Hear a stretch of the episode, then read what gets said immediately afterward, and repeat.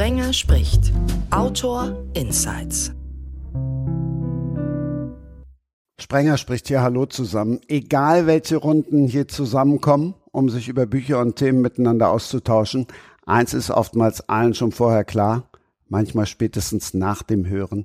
Ich habe mir viel Gedanken gemacht und einiges an Arbeit, dass sie zusammenpassen, dass es thematisch, beruflich oder auch persönliche Schnittmengen gibt. Das gilt auch für Ausgabe 98. Hallo Lisa Graf. Hallo, danke für die Einladung. Abgehängt heißt das Buch von Lisa. Es geht um Privates, um Schule und darum, dass es da nicht mehr nur die Mütter braucht, sondern eben auch Männer, neue Männer. Hallo Michael Witt. Hallo, freut mich dabei zu sein. Das Buch von Michael heißt korrekt, meine Frau hat einen neuen und zwar mich, wie ich ein perfekter Mann wurde. Perfekte mhm. Männer müssen viel können, perfekte mhm. Väter noch mehr. Tillmann Prüfers Buch, das noch kürzer als die beiden anderen Titel auf dem Markt ist, heißt Vater sein. Warum wir mehr denn je neue Väter brauchen. Hallo Tillmann. Hallo. So, und spätestens jetzt ist klar, die Runde passt perfekt. Und trotzdem habe ich mir bei der Konzeption ohne Ende Gedanken gemacht, mehr als sonst. Der Aufbau ist ja meistens so, im ersten Part geht es ums Allgemeinere und dann stellen die AutorInnen ihre Bücher vor. Die Reihenfolge ist dann, um einen kleinen Insight zu geben, tatsächlich das Einzige, was ich den dreien immer vorher im Vorgespräch sage. Hm, Jetzt fragen die 30 gerade, Mensch, habe ich nicht zugehört, habe ich nie richtig gelesen, habe ich nie richtig aufgepasst. Nee, ich habe diesmal nichts gesagt. Eine Idee, warum? Eine Idee, warum du uns nicht gesagt hast, äh, wohin die Reise geht und wie wir das strukturieren. Na, vielleicht, ähm, weil ich bin hier jetzt gerade die Einzige, habe ich so das Gefühl, die nicht äh, den Mann im Zentrum ihres Buches hat. Und ähm, ja, vielleicht bietet es so mehr Möglichkeiten, um abzuschweifen von diesem dominierenden Thema. Vielleicht ist das äh, deine Intention gewesen. Ähm, ich, ich gehe davon aus, dass, dass, dass die Männer eh das machen, was die Lehrerin sagt. Von, von daher ergibt sich eine natürliche Reihenfolge. Also ich glaube, wir passen einfach alle so gut als Gesprächspartner zueinander, dass es da überhaupt kein Vorgespräch vonnöten war, sondern dass sich alles natürlich organisch ergeben wird. Ja, ich habe halt gedacht, komm, ich wandel einfach mal einen Buchtitel ab und zwar den von Michael. Mein Podcast hat einen neuen.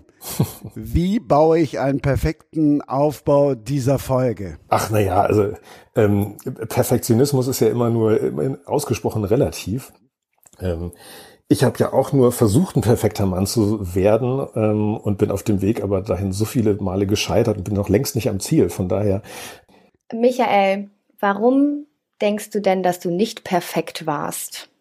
Ähm, ich hatte, ähm, ich habe ich hab im Prinzip das gemacht, was jeder Mann macht, spätestens wenn er äh, in, in, eine Partner, in, einer, in einer festen Partnerschaft lebt, in einer Ehe lebt ähm, oder da auch eine Familie hat. Ähm, er rückt so ein bisschen in die Rolle, die äh, meine, die ich von meinem Vater auch so ein bisschen kenne, dass man halt so eine, eine ausge, ausgesprochene Leidenschaft und ein ausgesprochenes Talent darin entwickelt, Dinge falsch zu machen, Dinge zu vergessen, Dinge nicht richtig zu machen. Und, ähm, und so war das ein bisschen, äh, so habe ich das bei meinem Vater manchmal erlebt, dass er äh, natürlich in seinem Job irgendwie eine total kompetente Person war. Der war irgendwie äh, Handwerker und war als Schlossermeister in seinem Job total super. Aber natürlich den häuslichen Kontext, den ich als Sohn und Kind irgendwie erlebt hatte, der da hat irgendwie Mutter reagiert. Und ähm, das war sozusagen das, was ich so ein bisschen auch mitgenommen habe in, in, in meine Ehe und meine Familie, dass ich mich halt wahnsinnig ähm, in dem Moment, als dann Kinder da waren, spätestens dann das Gefühl hatte, ja, also, also ich, im Job kriege ich doch alles gut hin und zu Hause, das läuft schon irgendwie auch so. Naja, aber ich habe dann doch irgendwann gemerkt, hm, eigentlich hat, hm, wie, wie, wie kompetent fühle ich mich eigentlich zu Hause? Wie wohl fühle ich mich eigentlich in so ganz alltäglichen Sachen oder ähm, mache ich es vielleicht doch am Ende genauso, wie es meine Eltern gemacht haben, dass nämlich die Mutter zu Hause den ganzen Laden geschmissen hat und gemanagt hat und ähm, ja, so der, der, der Mann in der Rolle war, morgens aus dem Haus zu gehen und irgendwann abends wiederzukommen und sich da schon auch zu kümmern, aber irgendwie nicht so eine präsente Rolle zu spielen. Und da fühlte ich mich irgendwie, ja, das wollte ich irgendwie nicht so. Also ich will nicht sagen, dass ich mich da schlecht oder falsch irgendwie gefühlt hatte, aber das hat mir nicht gereicht. Mhm. Von dir aus oder weil du es rückgemeldet bekommen hast von deiner Frau und deinen Kindern? Beides, weil es für sie natürlich auch eine ganz schöne Belastung war. Sie hat ja auch ähm, annähernd Vollzeit gearbeitet. Plus hatte noch das ganze Management zu Hause und die Kinder und die Schule und den Alltag und das Haus. Ähm, genau, und ich habe halt gearbeitet, ähm, bin in den Getränkemarkt gefahren und habe solche Sachen gemacht. Und ja, aber das ist vielleicht auch was, was, ähm, was Tillmann auch kennt, ähm, wenn du dich auch mit der Vaterrolle beschäftigst, dass man sich ja schon fragt, hm, wie will ich eigentlich sein als Vater? Ich habe es mich nicht nie gefragt vorher und habe es auch während des Vaterseins mich selten gefragt. Ähm, wie war es bei dir? Hast du dir mal klar gemacht, wie will ich eigentlich als Vater sein und als Mann? Ja, das ist äh, lustig, dass du das fragst, weil das ist genau eigentlich auch der Ausgangspunkt vom meinem Buch, das ich geschrieben habe, Vater sein, dass es, also wenn man sich irgendwie als äh, weiß, dass man Vater wird, meistens weiß man es ja ein bisschen vorher, bevor man es wird, also so ungefähr neun Monate.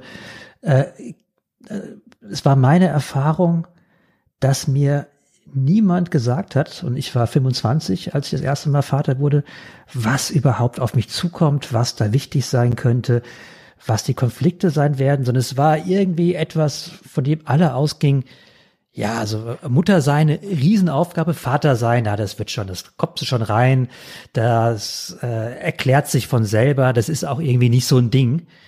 Und das ist, glaube ich, auch eine Haltung, die heute noch ähm, viel mehr werdende Väter als werdende Mütter ähm, ihrer Elternschaft gegenüber haben, dass das ist, was sich so auf dem Weg so ähm, ergibt und erklärt und äh, was dazu führt, dass viele Väter, gerade zu Hause, du hast es beschrieben, Michael, eigentlich eine recht passive Rolle einnehmen. So, sag mir, was zu tun ist und dann mache ich das schon. Und da gibt es irgendwie Aufgaben, die übernehme ich dann. Aber dass es ihnen nicht in den Kopf geht, dass sie etwas Aktives sein sollten, dass sie sich selbst einbringen sollten, dass sie selbst Gedanken machen müssen, was heißt denn Vaterschaft für mich wo soll es denn losgehen? Was ist für mich eigentlich wichtig? Was möchte ich meinen Kindern denn beibringen? Wo bin ich denn aktiv dabei? Und das war so für mich der Startpunkt, dieses Buch zu schreiben. Und ich glaube, das ist auch für viele Väter heute noch ihr großes Projekt. Mhm.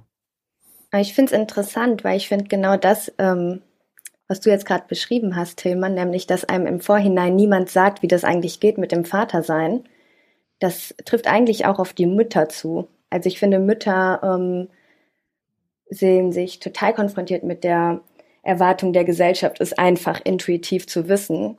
Nur dass bei Müttern noch zusätzlich dazu kommt, ähm, dass dann trotzdem ein totaler, eine totale Erwartungshaltung da ist, die, wo ich jetzt aus Sicht einer Frau und aus Sicht einer Mutter ähm, zumindest unterstelle, dass äh, diese Erwartungshaltung nicht auf die Männer zutrifft. Also ich finde mhm. eigentlich, mhm. ähm, dass man als Mann schon in diese Rolle auf jeden Fall auch reinstolpert und einem niemand sagt, wie das geht, aber auch gleichzeitig eine extreme Gestaltungsfreiheit hat, die man als Frau und Mutter nicht hat. Als Frau darfst du alles sein, aber du musst zuallererst eine richtig gute Mutter sein. Mhm. Als Mann darfst du ein richtig beknackter Vater sein, ähm, aber das äh, äh, das nimmt dir in der Gesellschaft niemand so wirklich übel, äh, weil die Bühne, wo du als Mann brillieren sollst, das ist ja dein Job, das ist das Äußere, das ist dein Renommee, das ist das, was dir, und das war jetzt so als mein, als ich Vater wurde, das erste, was ich mir gedacht habe, ja, ich brauche einen Job und ich muss irgendwie eine Karriere haben. Mhm. Und das war das, auf das ich mich eingerichtet habe, was von mir als Vater in Bezug auf das Kind in Bezug auf die Familie, meine Frau von mir zu erwarten wäre, das spielte eigentlich keine Rolle. Genau, man, ich hatte auch das Gefühl, man ist eher in so einer Rolle, ja, du musst ja deine, deine Frau unterstützen dabei, bei, bei ihrer, äh, bei der Aufgabe, die ihr äh, die Gesellschaft zuschreibt und die sie sich oft ja dann auch selbst zuschreibt und die man ihr als Mann auch zuschreibt. Und du musst halt dafür sorgen, dass ähm, ja, dass, dass, dass Kohle reinkommt und dass du im Job erfolgreich bist, weil das gibt den ganz, der ganzen Familie Sicherheit. Und das ist so das, das, das Allerwichtigste, was über allem stand. Und genau wie Tillmann sagt, man kann es echt ein mieser Vater sein. Ähm, aber es würde, ähm, also ein mieser Vater im Sinne, du bist wenig präsent, dann wird das aber immer noch so ausgelegt, dass du wahnsinnig viel schuftest, um deiner Familie Sicherheitsschutz, ein Haus, eine Wohnung oder was auch immer zu erschaffen. Eine sichere Zukunft. Ähm, es gibt ja halt auch nicht, nicht für, für Väter nicht das Schimpfwort des Rabenvaters, das gibt's nur für Mütter. Also der abwesende Vater ist was, was gesellschaftlich vollkommen okay ist, für eine Familie aber möglicherweise genauso schädlich oder genauso schwierig und für die Kinder auch auf Dauer genauso schwer auszuhalten, wenn ein Vater nie da ist und nie, äh, und auch wenn er da ist, dann vielleicht nie richtig präsent ist, sondern einfach nur körperlich vorhanden. Ähm, dass es auch was ist, was, was, was, was für Kinder schwierig sein kann oder Makel ist, wo ihnen was fehlen könnte einfach.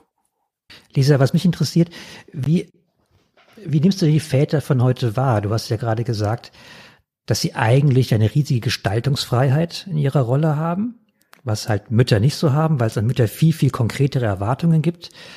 Was machen Väter heute aus ihrer Rolle? Das ist äh, eine interessante Frage ich habe ja selbst, ähm, ich bin da sozusagen total einerseits unbelastet und gleichzeitig vielleicht extrem vorbelastet, weil ich ja zum größten Teil ohne Vater aufgewachsen bin. Ähm, entsprechend offen bin ich für die Rolle des heutigen Vaters. Ähm, und gleichzeitig kann ich es auch, das, was äh, Michael gerade gesagt hat, extrem gut nachempfinden, wie es ist, wenn ein Vater fehlt. Weil mein Vater ist eben gestorben. Deswegen ähm, kenne ich diese Rolle des ähm, ja, verlassenen Kindes oder verwaisten Kindes, wie auch immer.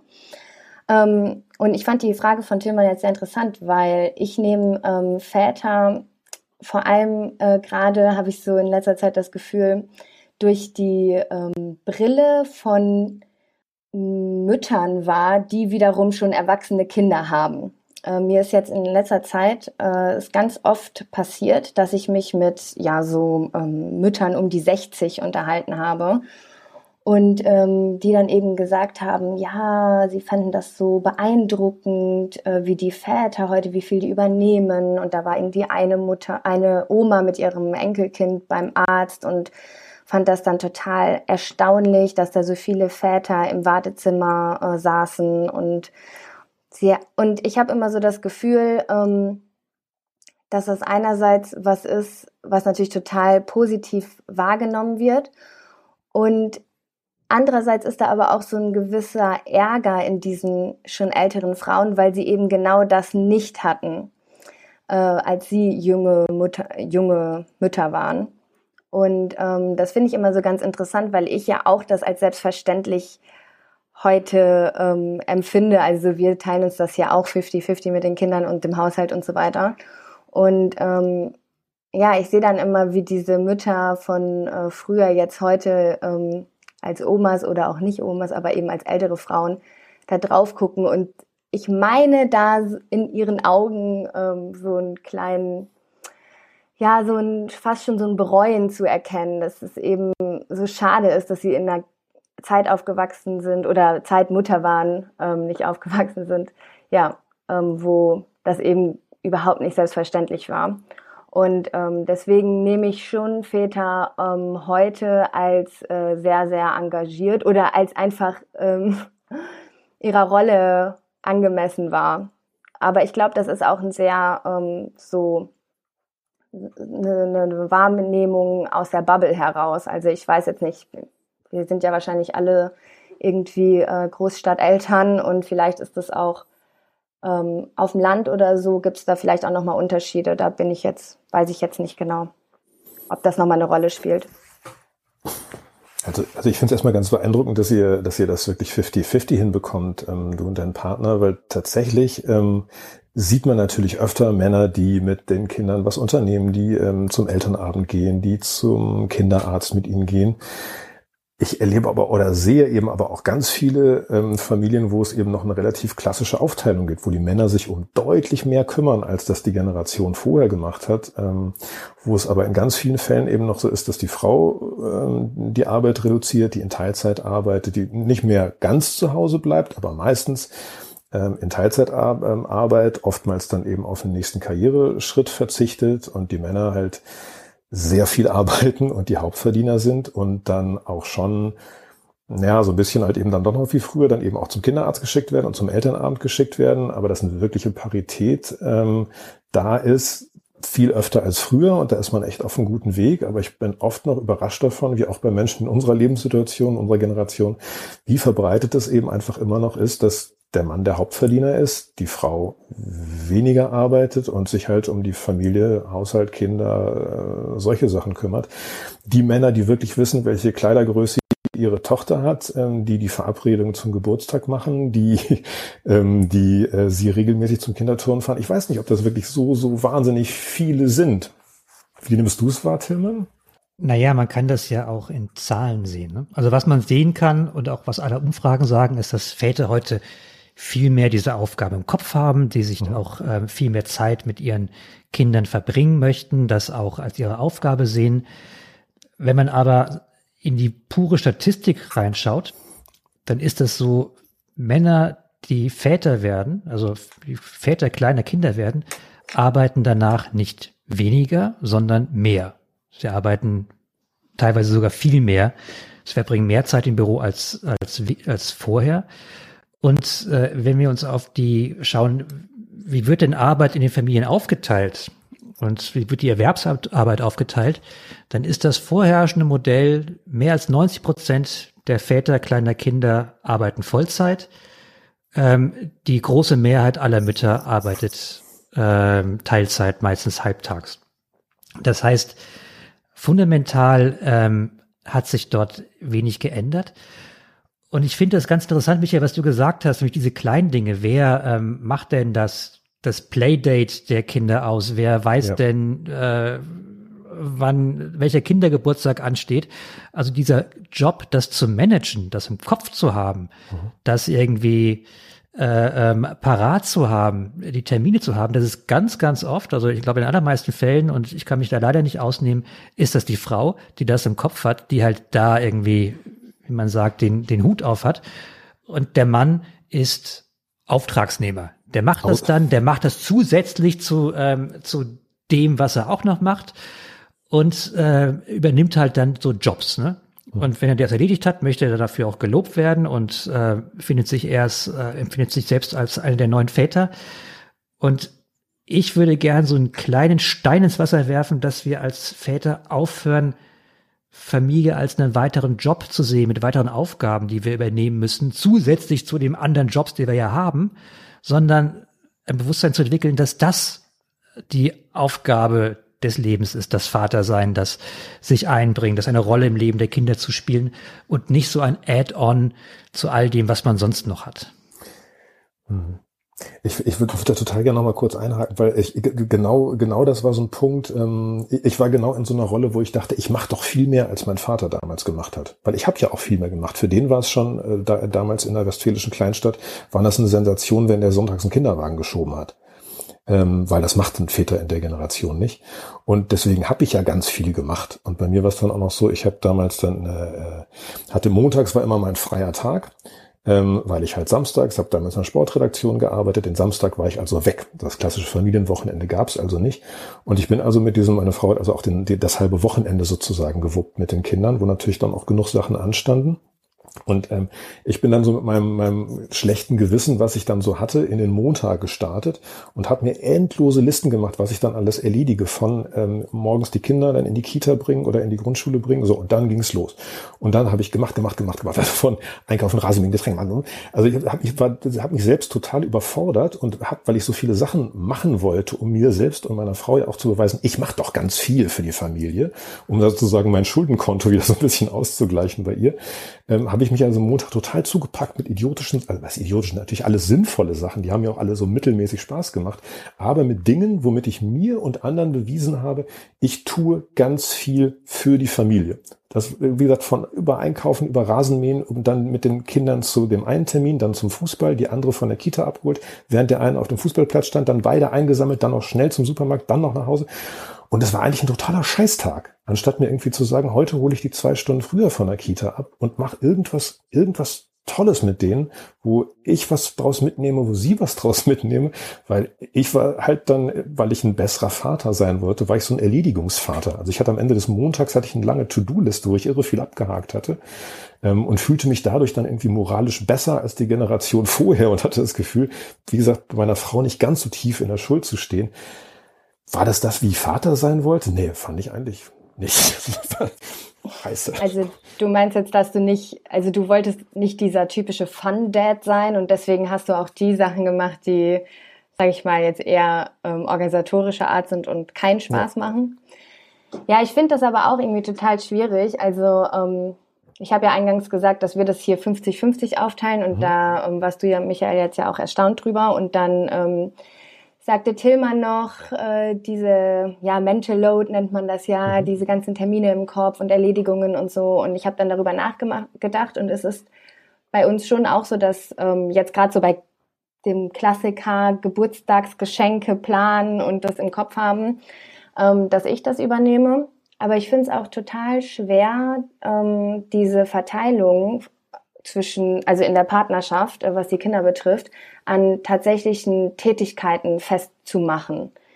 Ähm, also mir fällt das zum Beispiel nicht schwer, über Geburtstagsgeschenke nachzudenken und äh, die zu besorgen. Und ähm, jetzt meinem Mann fällt es nicht schwer, ähm, unseren Papierkram zu erledigen und meine Sachen abzuheften zum Beispiel, ja. Mhm. Ähm, das sind einfach so Sachen, die wir uns dann so aufteilen. Und die Person, die halt eine Sache besser kann, die macht sie dann halt. Aber das sind nicht typisch männliche oder weibliche Aufgaben, sondern das hat sich einfach nach und nach in unserer Partnerschaft so eingespielt. Und deswegen finde ich das irgendwie auch total schwierig zu sagen, ja, nur weil jetzt äh, zum Beispiel die Frau vielleicht mehr Erledigungen macht und der Vater der typische Fun-Dad ist, äh, ist das nicht gerecht, weil ähm, ich zum Beispiel habe auch ganz oft überhaupt keine Lust, mit meinen Kindern ins Schwimmbad zu gehen zum Beispiel und bin froh, wenn mein Mann das macht. Ich möchte mal den, den, den Fun-Dad ein bisschen verteidigen. Ich finde es toll, wenn es Fun-Dads gibt. Also ich finde es, also A, nervt es mich ein bisschen an der Diskussion auch über ähm, äh, Mental Load und Arbeitsteilung, dass wir in so einer Zeit leben, in der halt Familie als so, so ein Arbeitsding, als irgendwas, was nur irgendwie negativ ist, weil man halt irgendwie da reinstecken muss und Jobs verteilen muss und die müssen ja, genau, gerecht verteilt werden und da brauchen wir eine, eine To-Do-Liste und her je Familie ist das Tollste, was man haben kann. Es ist, macht Riesenspaß. Es ist irgendwie ein, ein großes Abenteuer. Vater sein ist etwas, was Spaß machen soll. Und ähm, ich beneide jedes Kind oder beglückwünsche jedes Kind, was einen Dad hat, der Fun macht. Ne? Denn das ist es nachher, ähm, an was sich äh, Kinder erinnern werden. Also nur weil ich, so wie Michael das ja sehr schön beschrieben hat, am Montag so eine riesen To-Do-Liste abhake und eingekauft gegangen bin und das besorgt habe und das besorgt und das besorgt habe und am Ende total kaputt und frustriert bin eigentlich, habe ich noch nichts äh, für mein Kind tatsächlich getan. Habe ich noch nichts getan, was meinem Kind was gebracht hat ähm, und was unsere Beziehung gestärkt hat und von dem ich was äh, gehabt habe, weil ich was von meinem Kind mitbekommen habe. Also was ich finde, was wir so in diese Väterdebatte reinbringen äh, müssen, ist, dass das ein großes, großes, sehr geiles Abenteuer ist, Vater sein zu dürfen für ein Kind und dass das Väter auch mit beiden Händen greifen sollen und mit beiden Händen sich dort äh, einbringen sollen und sich das äh, weder von gesellschaftlichen Konventionen oder ihrem Arbeitgeber oder anderen Blöcken, die so einen Kopf haben, nehmen lassen sollen. Und dazu ja, gehört auch der Fun Dad, meine, meiner Meinung nach. Ja, ich glaube, wir dürfen halt auch einfach diese einzelnen Dinge nicht so bewerten. Ja, es ähm, geht eben auch darum, wenn jemand Lust hat, Dinge zu tun, die gesellschaftlich als unattraktiv äh, gesehen werden, aber die Person hat Lust darauf, dann sollte sie sie eben tun. Ja, in der Familie kann das sein, ähm, was weiß ich, den Flur streichen oder so ähm, und oder Sachen zu erledigen. Und wenn das in der, für eine Familie so funktioniert, dann ist das ja völlig in Ordnung. Also ich glaube und eben auch dieser Fun, diese Fun-Dad-Aktivitäten. Ich glaube, wir sollten da einfach die Bewertung rausnehmen, was ist jetzt irgendwie ähm, ja, besser oder schlechter fürs Kind. Ich meine, das muss alles erledigt werden. Ne? Tilman, du sagst jetzt gerade, ja, äh, da hast du noch nichts fürs Kind getan. Ich finde, damit wird man dem auch nicht gerecht, weil natürlich, also eine Familie muss halt auch irgendwie am Laufen gehalten werden. Und ähm, ich glaube, das ist eben genauso wichtig fürs Kind, dass die Schulmaterialien organisiert sind, die Kindergeburtstage abgedeckt und so weiter und eben der Spaß da ist. Das ist alles irgendwie auch gleichwertig. Ähm, und ja, da kommt es eben auf die Dosierung so ein bisschen an. Aber ich finde, ist eben fatal, wenn man sich, ähm, so wie Michael das jetzt gerade dargestellt hat, also du hast ja das jetzt auch sehr plakativ wahrscheinlich eben so ähm, gezeigt, ähm, wenn man sich dann nur aufgrund von so einer gesellschaftlichen Erwartung in so eine ganz andere Rolle zwängt, ähm, obwohl man da eben genau eigentlich gar nicht reingehört und intuitiv was ganz anderes für die Familie tun würde, weil ich meine, wir kennen das wahrscheinlich alle, was wir nicht intuitiv und mit Überzeugung machen, das machen wir schlecht meistens. Oder das machen wir zumindest äh, aus Kinderaugen super unauthentisch und kein, also meine äh, Kinder haben keine Lust mit mir Playmobil zu spielen, weil ja, ich kann da so viel ähm, so tun, als ob äh, das kommt halt einfach nicht rüber. Und ähm, ja, dafür sind sie halt bei anderen Sachen, wenn ich mit denen Kuchen backe oder so, äh, finden die das dann ganz toll. Und deswegen, ich glaube, wir müssen einfach die Sachen machen, die uns liegen. Und dafür muss ich eine Familie Raum geben.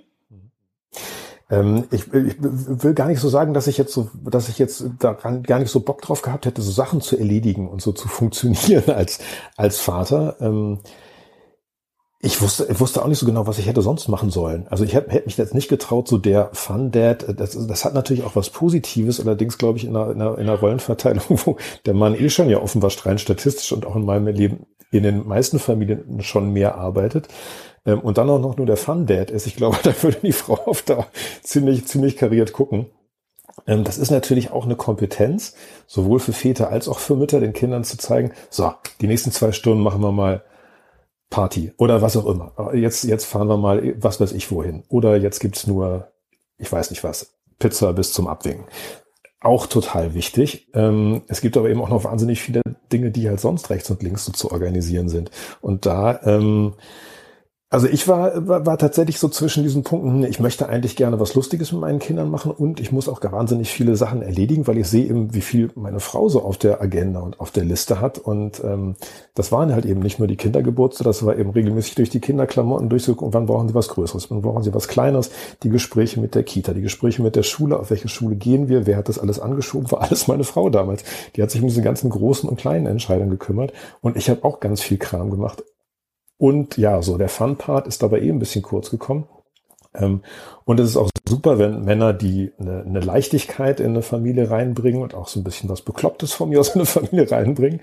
Ähm, ich finde dennoch, dass es echt total wichtig ist, dass sie sich ihrer Rolle bewusster werden, weil ich finde, dass so gerade bei kleinen Kindern ist es auch noch ein bisschen leichter, so der Fun, der zu sein und die, die, äh, den Kinderwagen zu schieben und die Windeln zu wechseln. Ich finde es aber echt, echt, man kommt als Vater nochmal an völlig andere, völlig andere Entwicklungs- Zustände und Entwicklungsstufen, wenn es eben so ist, dass die Kinder halt nicht mehr zwei, drei, vier sind, wo sie natürlich auch Bedürfnisse haben, die aber vor allem mm, so klassische, ich will essen, ich will trinken, ich will Gesellschaft haben oder will soziale Zugehörigkeit haben, sondern wenn es dann eben weitergeht, wenn es Konflikte gibt, wenn es Konflikte mit Freunden gibt, wenn es Konflikte in der Schule gibt, wenn es auch Konflikte in der Familie gibt und dann erlebe ich es halt eben auch oft, dass ganz oft die Mütter diejenigen sind, die die Konflikte aushalten müssen, die die Konflikte moderieren müssen, die die Geschwisterstreitigkeiten moderieren. Und da, das war der Punkt, da habe ich dann nochmal gemerkt, das ist für mich echt als, als, als Vater nochmal eine echt eine ganz neue Herausforderung. Also das war dann auch ein Punkt, wo ich mich dann wirklich, wirklich als, als inkompetent zu harmoniebedürftig empfunden habe. Und ich fand, das war nochmal eine ganz neue Stufe im, Elternsein eigentlich, besonders aber als Vater, weil, naja, die, die meisten Sachen hat sich vorher auch schon äh, meine Frau gekümmert. Und dann kam man eben in diese Phase, wo Kinder irgendwie sehr, sehr deutlich irgendwie ihre eigenen Bedürfnisse äußern und auch sehr äh, argumentenstark äh, diskutieren können äh, und wo man sich einfach sehr, sehr, wo man einfach nochmal noch eine neue Klarheit, glaube ich, finden muss als, als Eltern, sage ich jetzt mal wirklich allgemein, weil es geht da nicht nur am Väter, ähm, um dann auch als, als Paar, als Elternpaar, als Mann und Frau wirklich mal zu gucken, hey, wo sind denn eigentlich unsere Werte? Was wollen wir eigentlich dann da wirklich weitergeben? Mal abgesehen von, du sollst deinen Kumpel auf dem Spielplatz nicht hauen, sondern wo es wirklich nochmal mehr in die Tiefe geht und wo man echt nochmal an Punkten steht, wo man sich als, als, als Elternpaar als Vater und als Mutter, finde ich, echt nochmal ähm, genauer hinterfragen muss, wenn einfach eben alles nicht mehr so gut funktioniert, wie es bisher funktioniert hat, sondern wo es eben auch mal Krisen gibt in der Familie. Und allein Corona war eine durch außen hereingetragene Krise, aber Konflikte, Entwicklungsbrüche gibt es in allen Familien. Wenn die Schule ansteht, wenn die Eltern einen neuen Job haben, wenn ein neues Geschwisterkind dazukommt, das sind einfach heftige Einschnitte in einem Familienleben, ähm, bei denen sich Väter, das sage ich jetzt mal bewusst ganz pauschal, nach wie vor einfach echt verpissen. Ja, sie verpissen sich, weil sie meistens ja auch noch im Büro sind. Also alle die Dinge, die du angesprochen hast, Michael, fand ich also total interessant, weil das sind ja alles Sachen, die merke ich ja als Vater erst, wenn ich anwesend bin, wenn ich ja. äh, meine Antennen offen habe und wenn ich die Konflikte mitbekomme. Und dann kann ich ja erst auch eine, eine Meinung dazu haben. Und die muss ja auch nicht die gleiche sein, wie meine Partnerin mhm. sie hat. Ne? Ich kann da ja was anderes reinbringen. Ich kann ja sagen, finde es irgendwie voll okay, wenn der sein Kumpel auf dem Spielplatz schubst, gehört dazu oder der andere war auch blöd. Und das ist ja aber etwas, was sich auf viele Väter gar nicht zukommt, weil sie äh, ja gar nicht äh, zu Hause sind. Nicht zu Hause sind zu den Zeiten, ähm, wo diese ganzen Konflikte auftreten, sondern abends nach Hause kommen und von ihrer ähm, Partnerin dann den Rapport des Tages so entgegennehmen, oh. was sie da alles geregelt hat. Und das finde ich ist ein Problem, ich finde aber interessant, was du vorher gesagt hast, dass du eigentlich gar nicht gewusst hättest, was ähm, du mit den Kindern hättest machen wollen. Also dass dir das mhm. gar nicht so so äh, bewusst war. Und ich glaube, ja. das ist ganz stark bei Vätern, dass wenn man Väter fragt, was auf was hast du eigentlich Bock mit den Kindern? Mhm. Was willst du eigentlich machen? Was was macht dir Spaß? Dann äh, kommt da oft gar nicht viel, weil sie äh, sich zu wenig bewusst machen, wer bin ich eigentlich? Was, was, ja, was, was macht mir Freude? Wo will ich, äh, wo, wo will ich irgendwie ein Vorbild sein? Wo will ich leuchten? Mhm. Auf was, wozu nehme ich mein Kind mit? Ne? Wenn ich, ich finde es toll, äh, Lisa, wenn du was gesagt hast mit dem Flurstreichen. Ne? Äh, wenn es mir als Mann, als Vater Bock, Bock hat, den Flur zu streichen, dann mache ich das und äh, lass mein Kind daran teilhaben. Dann sieht es mich bei etwas, was ich gut kann, was, was, äh, wo ich auch meine Bedürfnis zur Akkuratesse oder zum, vielleicht auch zum Rumsauen oder zum äh, alle möglichen äh, dem Ausdruck verleihen kann. Und das Kind bekommt mich dabei mit und weiß, was der Vater bedeutet, für was er steht. Ne? Mhm. Und ich glaube, viele Väter decken so, dass das, was ihnen Spaß macht, dass das so ein Privatbereich ist, dass sie das irgendwie mit den Kumpels machen oder irgendwie, mhm. wenn das Kind im Bett ist oder das, aber dass äh, das nicht eigentlich in die Familie hineingehört. Oder habe ich das falsch verstanden, Lisa? Nee, nee, gar nicht. Es war genau das, was ich meine. Also das kannst du auf allen möglichen Bereiche übertragen, ne? ob es jetzt Gartenarbeit ist oder Musik machen oder so. Ähm, ja, man soll einfach das machen, was, was man wirklich machen will und dann trägt man es halt mit in die Familie rein und so ergibt sich dann auch irgendwie eine authentische Person. So, und so ergibt sich jetzt dann auch eine Reihenfolge, der Bücher. Das war meine Ursprungsfrage, weil ich lange überlegt habe, wie kriegst du Kinder, Männer und Väter unter einen Deckel? Und jetzt ist die Entscheidung dann halt so gefallen. Ja, wir reden erst über Männer, die werden dann Väter und dann kommen die richtig großen Probleme, wenn wir in die Schule müssen. Wie baut man eine harmonische Beziehung zu seinem Hund auf? Puh, gar nicht so leicht. Und deshalb frage ich nach, wie es anderen Hundeeltern gelingt, beziehungsweise wie die daran arbeiten. Bei Iswas Dog reden wir dann drüber. Alle 14 Tage neu mit mir, Malte Asmus und unserer Expertin für eine harmonische Mensch-Hund-Beziehung, Melanie Lippisch. Iswas Dog mit Malte Asmus. Überall, wo es Podcasts gibt. Dann jetzt mal ein bisschen lachen oder war der Weg gar nicht lustig? dahin, dass deine Frau jetzt neuen hat. Also, Michael Witt. Natürlich war der Weg äh, steinig, aber auch lustig, ähm, weil wir wirklich mehr oder weniger einen kompletten Rollenwechsel vollzogen haben, so vor zweieinhalb, drei Jahren. Ähm, hatte ich ja schon so ein Gefühl, boah, ist echt so der, der Besuchsdaddy will ich jetzt irgendwie nicht so im eigenen Haus sein, ähm, sondern ich will irgendwie echt eine andere Rolle haben. Also mein Beispiel war immer, wenn die Kinder irgendwie, wenn wir am Tisch saßen und die Kinder irgendwas wollten, bei einem von uns angesprochen haben, dann haben sie eh immer meine Frau angesprochen. Ja, immer, jeder Satz begann mit Mama. Und wenn sie von mir was wollten, dann mussten sie selbst, also, dann ging das mit, Papa, los. Also weil sie selbst einfach so, sich das schon so eingeschliffen hatte und ich wollte halt irgendwie nicht Mom Papa sein auf Dauer. Und ähm, ja, und dann habe ich irgendwie selbst dann einen Schritt unternommen und die Arbeit reduziert und dann ähm, dann ganz äh, mit dem alten Job aufgehört und dann quasi einen Rollenwechsel gemacht und wie das so ist mit Rollenwechseln, ähm, das geht irgendwie nicht so ganz leicht über die Bühne und natürlich ja, dann kam noch Corona dazu. Meine Frau saß quasi rund um die Uhr im Homeoffice in, in, in Konferenzen und normalerweise hat sie unseren Familienalltag organisiert mit langen, sehr ähm, strukturierten Listen in denen alles stand, von irgendwie was einkaufen ist, was wir kochen, was äh, zu besorgen ist, was zu erledigen ist. Und dann so, dann kam Corona, da saßen irgendwie zwei Kinder, die irgendwie Schule machen mussten, die was essen wollten, die um 13 Uhr am Tisch saßen und meine Frau saß dabei. Und ich fragte mich ja so, wer macht denn jetzt was zu essen? Wer besorgt denn jetzt was? Wer geht dann einkaufen? Das war ja ich. Und das war, das war äh, eine ziemlich harte, harte, ja, eine harte Erfahrung am Anfang tatsächlich, weil ich war, was Kochen oder sowas angeht, echt einfach eine Vollnull. Also ich habe irgendwie so Mühe, Mühe geschafft, irgendwie Teewasser hinzukriegen. Wirklich das Klischee, was man von einem Mann oder Familienvater haben kann. Und das war ich. Und da musste ich jetzt irgendwie raus, ja. Und das war, war auch für die Kinder nicht nur schön, weil ich mal gefragt habe, und bei wem schmeckt's denn? Bei wem schmeckt's denn besser? Bei Mama oder mir? Mama. Also natürlich. Ähm, ja, kannst du dich jetzt kochen? Ähm, ich, ja, ich, endlos viel. Also ich, ähm, ich kann Fischstäbchen. nee, ich habe mittlerweile ähm, habe ich drei Kochbücher. Vorher hatte meine Frau so ein ganzes Regalfach voll, so ein Festmeter Kochbücher. Jetzt habe ich mittlerweile auch schon drei und ähm, kriegt mittlerweile auch schon ein bisschen was, äh, ein bisschen was äh, spektakuläreres hin. Ähm, ich will keine Kochbuchwerbung machen, aber es geht schon deutlich über äh, deutlich über äh, Fischstäbchen hinaus mittlerweile. Ähm, Königsberger Klopse fand ich mal sehr, sehr geil. Die Kinder allerdings nur die Klopse. die Soße fand ich so mittelmäßig. Meiner Frau hat es zum Glück geschmeckt. Aber das sind so die, ja, die offensichtlichen Sachen, die man dann so als irgendwie so draufkriegen muss. Ähm, am meisten wurde ich eigentlich echt gefeiert, als, als meine Frau mit meiner, mit einer Bekannten telefonierte und die halt irgendwie so, ja, Kindersachen äh, fragte, ob wir Kindersachen bräuchten noch. Äh, und meine Frau dann fragt, mich dann fragte, welche Klamottengröße die Kleinen eigentlich gerade haben. Und das war so der absolute Ritterschlag zu wissen. Meine Frau fragt jetzt mich nach den Klamottengrößen der Kinder. Das war so eine Kompetenzzuschreibung, die ich in der Form bisher nicht erlebt habe. Und da dachte ich, wow, okay, ähm, wenn du erstmal so weit bist.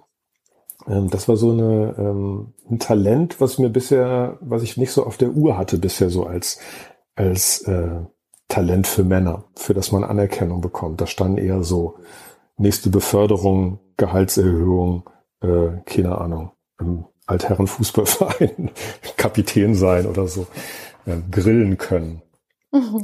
Ja, da waren plötzlich irgendwie echt andere Sachen gefragt und war aber cool. Also mir hat's, äh, war mühsam. Ich sag mal, also, eine Ausbildung zum, zum, zum Tankwart dauert auch drei Jahre. Da kann ich irgendwie nicht erwarten, in drei Wochen ein perfekter Mann zu sein. Ähm, von daher war es irgendwie auch ähm, mühsam und mit viel Scheitern verbunden. Ähm, wenn man so vom Einkaufen kommt und die Frau dann irgendwie so nochmal so kritisch drauf guckt und sagt, ah, das ist ein tiefer Seufzer musste es das, muss es denn das Hack sein? Und geht es denn nicht auch Bio und geht es vielleicht auch nicht fleischlos? Ja, aber das sind so Sachen, wo man sich dann eben auch auf ein, ähm, am Ende auseinandersetzen muss und gucken, hey, was ist mein Weg? Womit komme ich klar? Ähm, wie ist es, wie passt es für mich? Ähm, was mache ich gerne auch? Von worauf habe ich auch Bock zu kochen? Über wie organisiere ich unseren Tag? Über ähm, was habe ich jetzt Lust mit den Kindern in der Freizeit zu machen? Oder jetzt, wenn Schulferien sind. Ja, aber gibt auch Sachen, die da echt, echt Bock dran machen. Also mittlerweile habe ich das Gefühl, eigentlich jetzt erst der Vater und Mann zu sein, der ich immer mal, immer mal sein wollte, ohne zu wissen, wie, ich's, wie ich das eigentlich formulieren oder sagen will oder was für ein Bild ich vor Augen habe. Und hast du in deiner Ausbildung jetzt eher die, die Gesellenprüfung oder den Meister gemacht? Ähm, Meister klingt immer so nach Selbstlob, aber ich glaube, es geht schon echt ganz gut. Also die letzten zweieinhalb Jahre waren von so vielen Höhen und Tiefen durchsetzt, glaube ich, für ganz viele Familien, ähm, dass ich da jetzt, glaube ich, echt auch eine große Souveränität und Ruhe habe, die zumindest bis zum nächsten kleinen Sturm anhält. Und der kann schon in 20 Minuten kommen. Ähm, ich habe mal zwei Fragen. Frage eins: Wie geht's denn deiner Frau mit dem Rollenwechsel? Äh, der geht's damit echt ganz gut, glaube ich. Also, ähm, Also die hat es auch dann äh, so erlebt, ein bisschen was, äh, also entlastet zu werden dadurch, ja. Total, total. Also es gibt jetzt Momente, die es früher nicht gab, dass wir einfach zusammen kochen oder dass wir beim letzten Kindergeburtstag, als sie auch gesagt haben, wir am Ende, also Kindergeburtstage, sag ich, der, der kalte Krieg der Mütter, da versuche ich mich immer noch, das ist tatsächlich eine Sache, da versuche ich mich so als Randfigur einzubringen. Aber ähm, beim letzten Kindergeburtstag hat sie auch gesagt, Mensch, das war das erste Mal, dass wir das echt ähm, echt auf Augenhöhe gemacht haben und echt ähm, paritätisch gemacht haben und echt gut aufgeteilt waren. Während sie mit den Kindern im Zoo war, habe ich zu Hause schon mal irgendwie geschmückt und gekocht und so. Also von daher war es schon eine gute Aufteilung. Und ich glaube, das ist natürlich für sie auch eine große Entlastung zu wissen, ich krieg das halt auch hin mit den Verabredungen der Kinder und mit den Klamotten kaufen und mit den Dinge erledigen und mit dem Kontakt zu Schule, Lehrern und so. Mhm. Und äh, was meinst du, woran liegt es, dass deine Frau oder dass du jetzt erstmal durch diese ja ruckelige, harte Schule gehen musstest, bevor du dann der Mann wurdest, der du sein wolltest in Bezug auf eure Familie? Dass deine Frau ja scheinbar mit der Geburt eures ersten Kindes hat sie ja scheinbar direkt diese Rolle erfüllt und ähm, Mhm. die das ganze Familienleben gewuppt einfach so. Woran liegt das denn, dass sie das einfach so konnte und du das so hart erlernen musstest? Meinst du, das liegt an den Vorbildern, die ihr selbst als Kinder hattet oder? Ich glaube, das hat ganz stark mit den Vorbildern zu tun, dass ähm, man das in einer Partnerschaft noch gut aufgeteilt bekommt, weil in den meisten Fällen ja eh dann ähm, beide arbeiten, beide ihren Job haben. Ähm, man als Paar zusammenkommt, vielleicht zusammenzieht und da ist das echt noch alles sehr paritätisch und auf Augenhöhe. Und ähm, in dem Moment, wo Kinder kommen, springen echt, glaube ich, bei allen die ganzen alten Rollenmuster an, die man aus der Herkunftsfamilie gelernt hat. Und gerade in Situationen, wo es stressig wird und in den Familien wird es einfach immer wieder stressig, ähm, greift man halt, äh, greift unser Steinzeitgehirn auf das zurück, was es, was es kennt. Und das ist das, was, was wir in frühester Kindheit erlebt haben. Und das ist, Papa schleppt die Getränkekisten, Mama trägt die Verantwortung. Und ähm, ja, und das war tatsächlich bei uns genauso in dem Moment. Und dazu kommt natürlich noch eine rein organisatorische Sache, Sache beim ersten Kind. Ähm, das war vor zwölf Jahren, als unser Sohn geboren wurde. Hatte ich gerade, also auch fast klischeemäßig, hatte ich gerade einen neuen Job angefangen, war in der ersten Führungsrolle. Ich habe mich einfach nicht getraut zu sagen, ich nehme jetzt Elternzeit. Weil ich echt Angst hatte, nach vier Monaten im neuen Job ist das ein Riesenmakel und Nachteil, gerade in einer Arbeitsumgebung, die sehr männlich geprägt ist. Ähm, Genau, beim zweiten Kind waren es dann immerhin zwei Monate, ja, wo meine Frau sagte, ja, immerhin, aber so, das ist natürlich immer noch so die Wellness-Elternzeit, ne?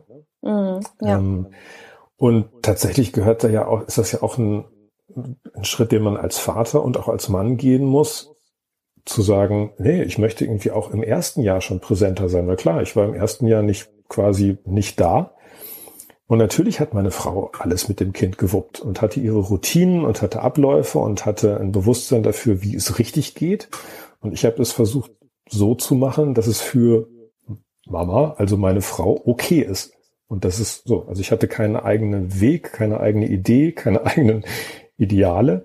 Ich habe zwar auch einiges gemacht, aber ein Bewusstsein für, so will ich eigentlich sein. Und das wäre auch nochmal ein sehr männlicher Schritt gewesen, zu meinem Chef damals zu gehen und zu sagen, du, das ist mir wichtig. Und ich möchte gerne im ersten Mhm. Jahr sechs Monate Elternzeit nehmen. Ähm, ja, Ich glaube, das ist generell ein wichtiger Schritt für Männer, dass sie erkennen, dass sie das für sich selbst machen ne? und für Ja. die Beziehung zum Kind, weil sie das aus, weil sie selbst was davon haben und nicht, weil sie es machen, um der Frauengefallen zu tun.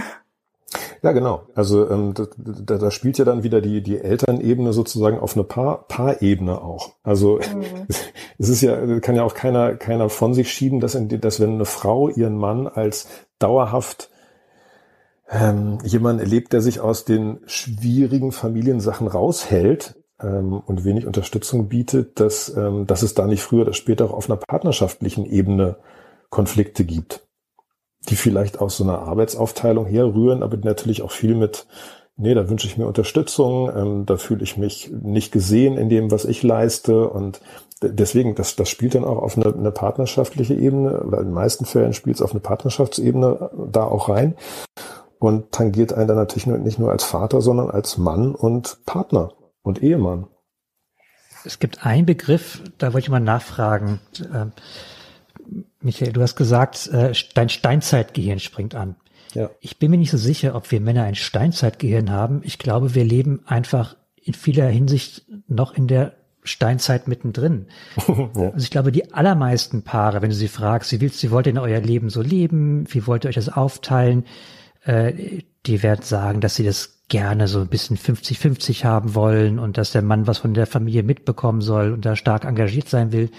Nur wenn es dann ins Leben reingeht, dann kommst du ganz schnell auf ein Gleis, wo es außer, wo es, wo es in die, in die hergebrachten Rollen hineindriftet. Ja, genau. Das nämlich die erste, die zu Hause bleibt, ist natürlich die, äh, die, die Frau, weil sie hat ja das Kind geboren. Und der Mann, da geht es jetzt auch erstmal daran, dass er ein bisschen Geld beischafft. Mhm. Dann ähm, hat man sich aber nicht wirklich äh, darüber auseinandergesetzt, wie lange soll das eigentlich gehen und wie sieht denn ihre Karriere aus und äh, wann springt er denn ein und wann kann er sich denn um längere Zeit kümmern.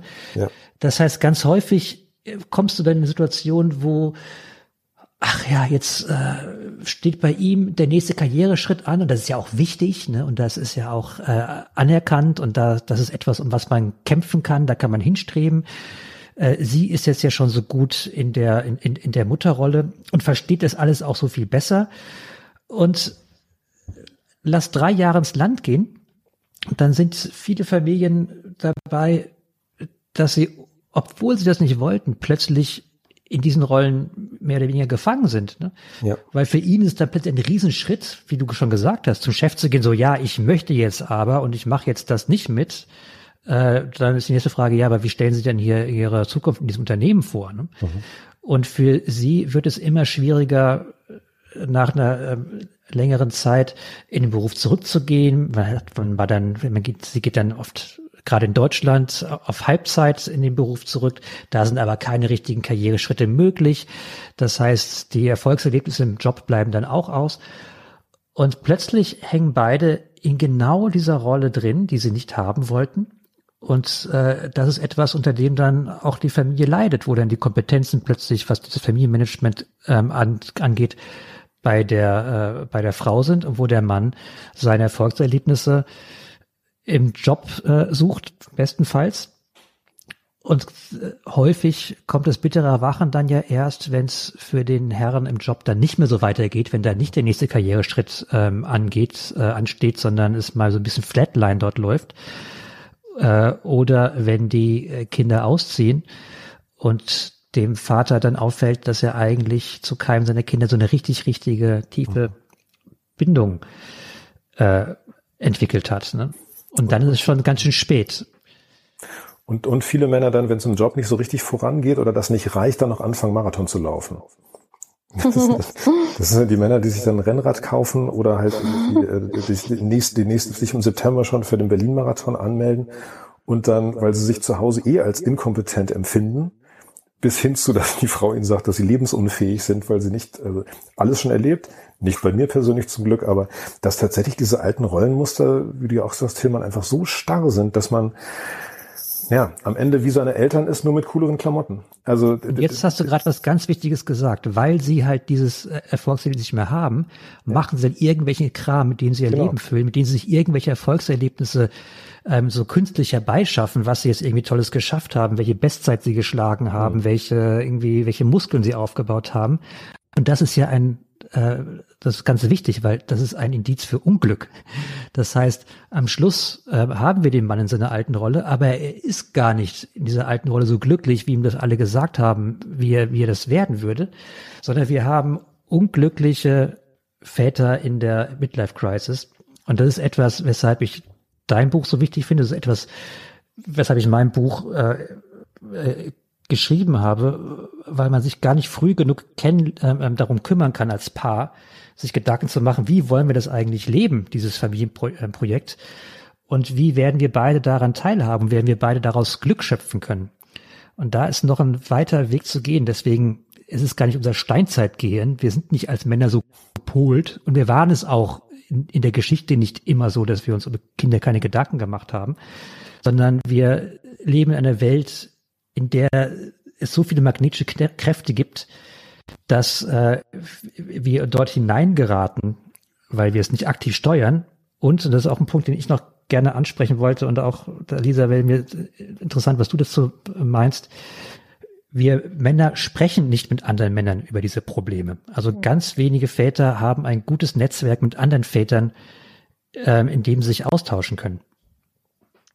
Ja, das ist witzig, weil ich habe da jetzt neulich noch mit meinem Mann drüber gesprochen, über die Themen, die wir so mit unseren Freunden und Freundinnen jeweils besprechen. Und ähm, ja, das ist uns, also das ist uns auch aufgefallen. Wir haben das dann auch einfach so stehen lassen, ähm, ohne das jetzt weiter zu erörtern, aber dass einfach so generell Familienleben und ähm, auch Gefühle in Bezug aufs Familienleben ähm, bei Frauen einfach viel, viel selbstverständlicher thematisiert werden und bei Männern eben nicht, selbst wenn alle Männer in dieser Konstellation ähm, Verantwortung in der Familie übernehmen und auch viel Verantwortung übernehmen, es wird nicht viel darüber gesprochen, es wird sich nicht ausgetauscht und ich weiß nicht, woran es liegt, keine Ahnung. Das könnt ihr vielleicht besser sagen, ihr seid ja Männer. ähm, ob das mh, dann doch noch so ein ganz ähm, altes Rollenverständnis ist oder ob es tatsächlich so ist, dass man kein Bedürfnis hat, darüber zu sprechen. Aber ja, ich finde es halt auch voll wichtig, ähm, das ins Gespräch, also das zum Gesprächsthema zu machen, weil ähm, ich finde es persönlich total ähm, wichtig, auch zu sehen, wie läuft es bei den anderen, was sind da Punkte und Themen und wie gehen die damit um und ähm, denken wir manchmal, dass das für viele Männer eben auch eine wahnsinnige Bereicherung wäre, wenn sie da mehr mit ihren Vertrauten drüber sprechen würden und sich auch mal ehrliches Feedback einholen könnten damit. Ähm, total. Also wir haben jetzt natürlich so ein bisschen ähm, äh, in letzten Minuten so ein bisschen auf die Männer draufgekloppt, die sich irgendwie im Job verstecken und Marathon laufen und ähm, eigentlich unglücklich sind. Und es ist es rührt, glaube ich, oft auch aus einer echt aus einer aus einer tiefen Verunsicherung raus ähm, darüber, wie sie ihr Leben eigentlich wirklich gestalten wollen. Eben aus Mangel an Vorbildern in der Generation davor, aus einer Verunsicherung, weil Frauen natürlich zu Recht ähm, eine stärkere Rolle, Rolle im Berufsleben einfordern. Von daher die Rolle des Mannes zu Hause auch in einer anderen Weise gefragt ist und sie äh, tatsächlich wenig, wenig ähm, Netzwerk haben und wenig Austausch darüber, wo sie einfach Erfahrungen austauschen können und sich gegenseitig Unterstützung geben können. Und äh, mein Gefühl war im Nachhinein, ich war echt, echt, echt un, unsicher darüber, wie ich mich verhalten geben, wie ich was tun soll. Und ich wollte es nicht für meinen Vater machen, also habe ich mich dann irgendwann an meiner Frau orientiert, was aber mich auch nicht glücklich machte. Und ich kann mir vorstellen, dass es echt vielen Männern so geht, ähm, und was mir natürlich auch echt fehlte, war der Austausch darüber mit anderen Männern. Ich erlebe es jetzt so, ähm, wenn ich jetzt in Situationen, wo ich mich in der neuen Rolle auch überfordert gefühlt habe oder nicht weiter wusste oder frustriert war, wütend war ähm, oder traurig war über irgendwas, was mir nicht gelungen ist, was nicht gerade so läuft, wie ich es mir vorstelle, ähm, dass ich das Gefühl habe, immer wenn ich, sei es Frauen oder auch Männern gegenüber, mit mir selbst ehrlich und authentisch bin und das ausspreche, dass ich ganz viel positives Feedback erfahre und dann auch ganz viele andere sich eben auch trauen, mal zu sagen, ja, okay, also hm, interessant, dass du das sagst, mir geht's eigentlich auch ganz ähnlich. Ähm, auch ich erlebe es auch, dass Männer ganz oft Schwierigkeiten haben, ähm, oder dass es ihnen leichter fällt, der Fun der zu sein, aber sie ganz große Schwierigkeiten haben, mal der Bad Cop zu sein. Ähm, ich habe das Gefühl, dass so für Nein sagen und sanktionieren sind immer noch und Konsequenzen ziehen sind immer noch Mütter vor, Mütter zuständig und wenige Väter, die sich wirklich in einer ähm, in der Lage sehen oder das auch wollen oder die Rolle annehmen, auch liebevoll ähm, eine Grenze zu setzen und zu sagen, nee, darum geht das nicht so und das möchte ich halt nicht so. Und sich darüber vielleicht auch austauschen, wenn sie da auch mal scheitern, wenn man es eben auch mal nicht hinkriegt, wenn man auch mal einknickt, wenn man vielleicht auch mal laut geworden ist und sich hinterher drüber ärgert.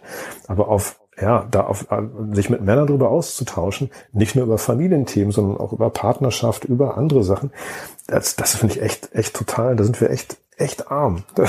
Mhm. Wirklich emotional arm als Männer, weil wir können uns super über Fußball unterhalten, wir können uns super auch mal über Politik unterhalten, wir sind echt wahnsinnig schlagfertig und lustig.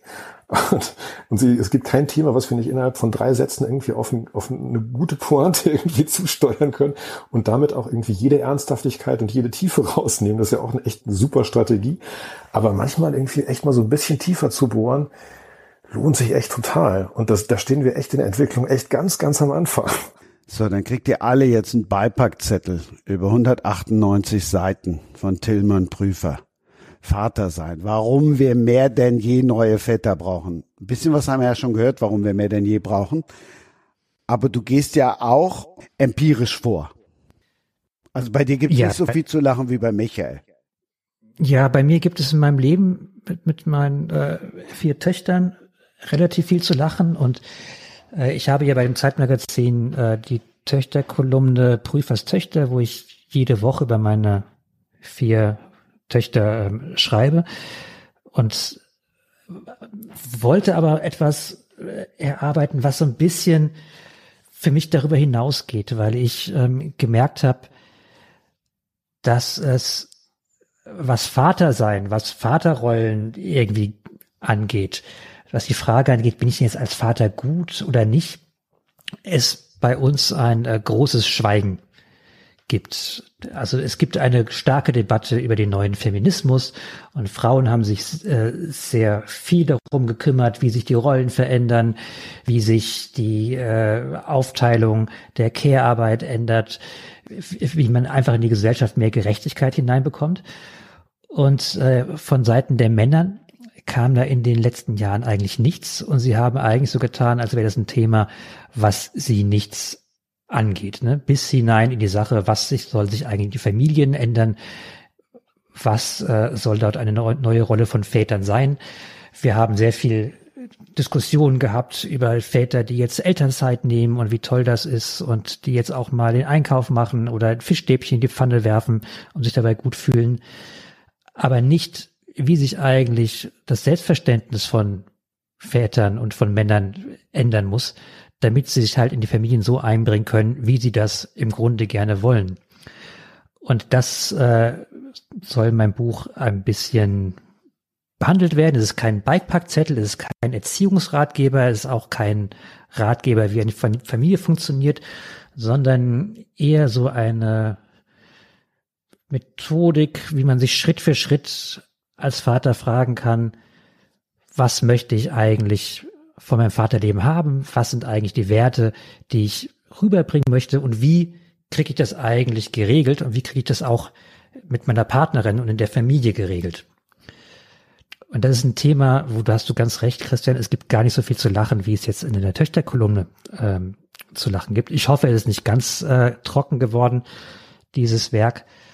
Aber es ist mir ein großes Herzensthema, dass sich im Selbstverständnis von Vätern einfach was ändern muss in unserer Gesellschaft. Nimm uns ruhig noch weiter mit.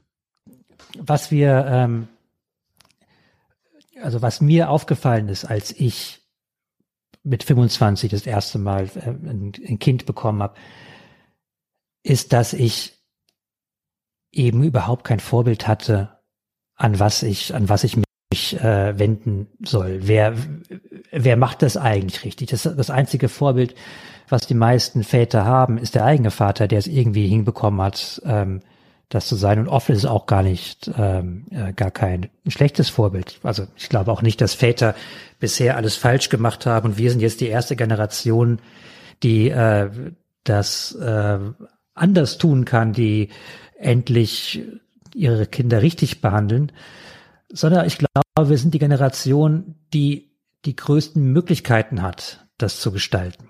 Das hat Lisa auch gesagt, dass wir eigentlich heute Väter sind, die tatsächlich ihrem Arbeitgeber sagen können, sorry, ich hatte eigentlich nicht vor, mehr als vier Tage die Woche zu arbeiten oder drei Tage die Woche zu arbeiten. Ich möchte die Reste Zeit für meine Familie haben, die sich mit anderen Vätern solidarisieren können, Netzwerke bilden können.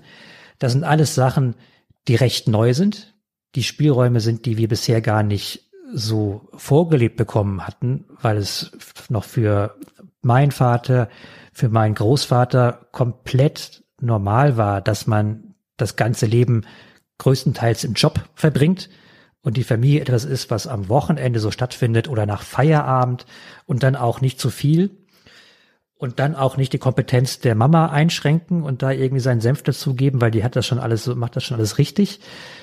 Und wir sind die ersten, die diese Möglichkeiten haben, die diese Möglichkeiten ausschöpfen können, wie sich ganz neu erfinden könnten und gemessen an den Spielräumen, die es heute gibt, machen wir herzlich wenig daraus. Es sind immer noch die Väter zu, ich glaube, 93 Prozent, die äh, ihr Leben im, der, im, auf dem, am Arbeitsplatz verbringen und die Mütter, die ihre Karriere der Familie opfern oder das als ihre erste Pflicht sehen, dass erst für die Familie gesorgt sein muss. Und dann kann man sich auch als Mutter äh, die Frage stellen, wie will ich mich eigentlich entwickeln? Mhm. Und das kann man nicht einfach so äh, ändern, indem man sich so ein bisschen bewegen will und man sagt, ach, jetzt zu Hause mache ich dann auch mal was oder ich äh, äh, lerne jetzt auch mal kochen und kaufe mir ein Otto Lengi Buch und mache dann was, sondern da braucht es wirklich beide Partner, die sich das vornehmen und die sich einen Plan machen. Und normalerweise sind wir Männer ja so super gut da drin, uns Pläne zu machen und Projekte anzugehen und Zeitpläne zu machen und irgendwie zu checken, wann will ich eigentlich wo sein. Und mein Buch soll so ein bisschen eine Aufforderung oder auch ein Leitfaden sein, wie man dieses große, große Projekt, das größte Projekt, was man als Mann haben kann, Vaterschaft, wie man das eigentlich angeht, damit man am Ende damit auch glücklich wird. Und damit vor allen Dingen auch die Kinder und die Frau damit glücklich werden. Ähm, Tilman, du hast ja für dein, für dein, dein Buch auch die These, dass es für, für Männer äh, nicht nur eine Zumutung sein kann, nicht nur eine Zumutung ist, wenn sie plötzlich auch andere Aufgaben übernehmen sollen, anderes Mindset haben sollen, sondern auch eine Entlastung, äh, eine große Entlastung sein kann. Hm, in, in welcher Form, glaubst du, könnte, könnte Männer das entlasten und, und hast du das Gefühl, dass viele das schon als Entlastung wirklich sehen? Naja, wenn du guckst, was eigentlich Mannsein heute bedeutet, also wenn du auf die puren Zahlen schaust, ne? also wie viele Männer bekommen so schwere Depressionen, dass sie keinen Weg mehr daraus finden und ähm, sich ihr, äh, äh, ihr Leben ein Ende setzen wollen. 75 Prozent von erfolgreichen Selbstmördern sind Männer. Ne? Also die Lebenserwartung von Männern ist äh, deutlich geringer als die von Frauen noch immer in der Gesellschaft.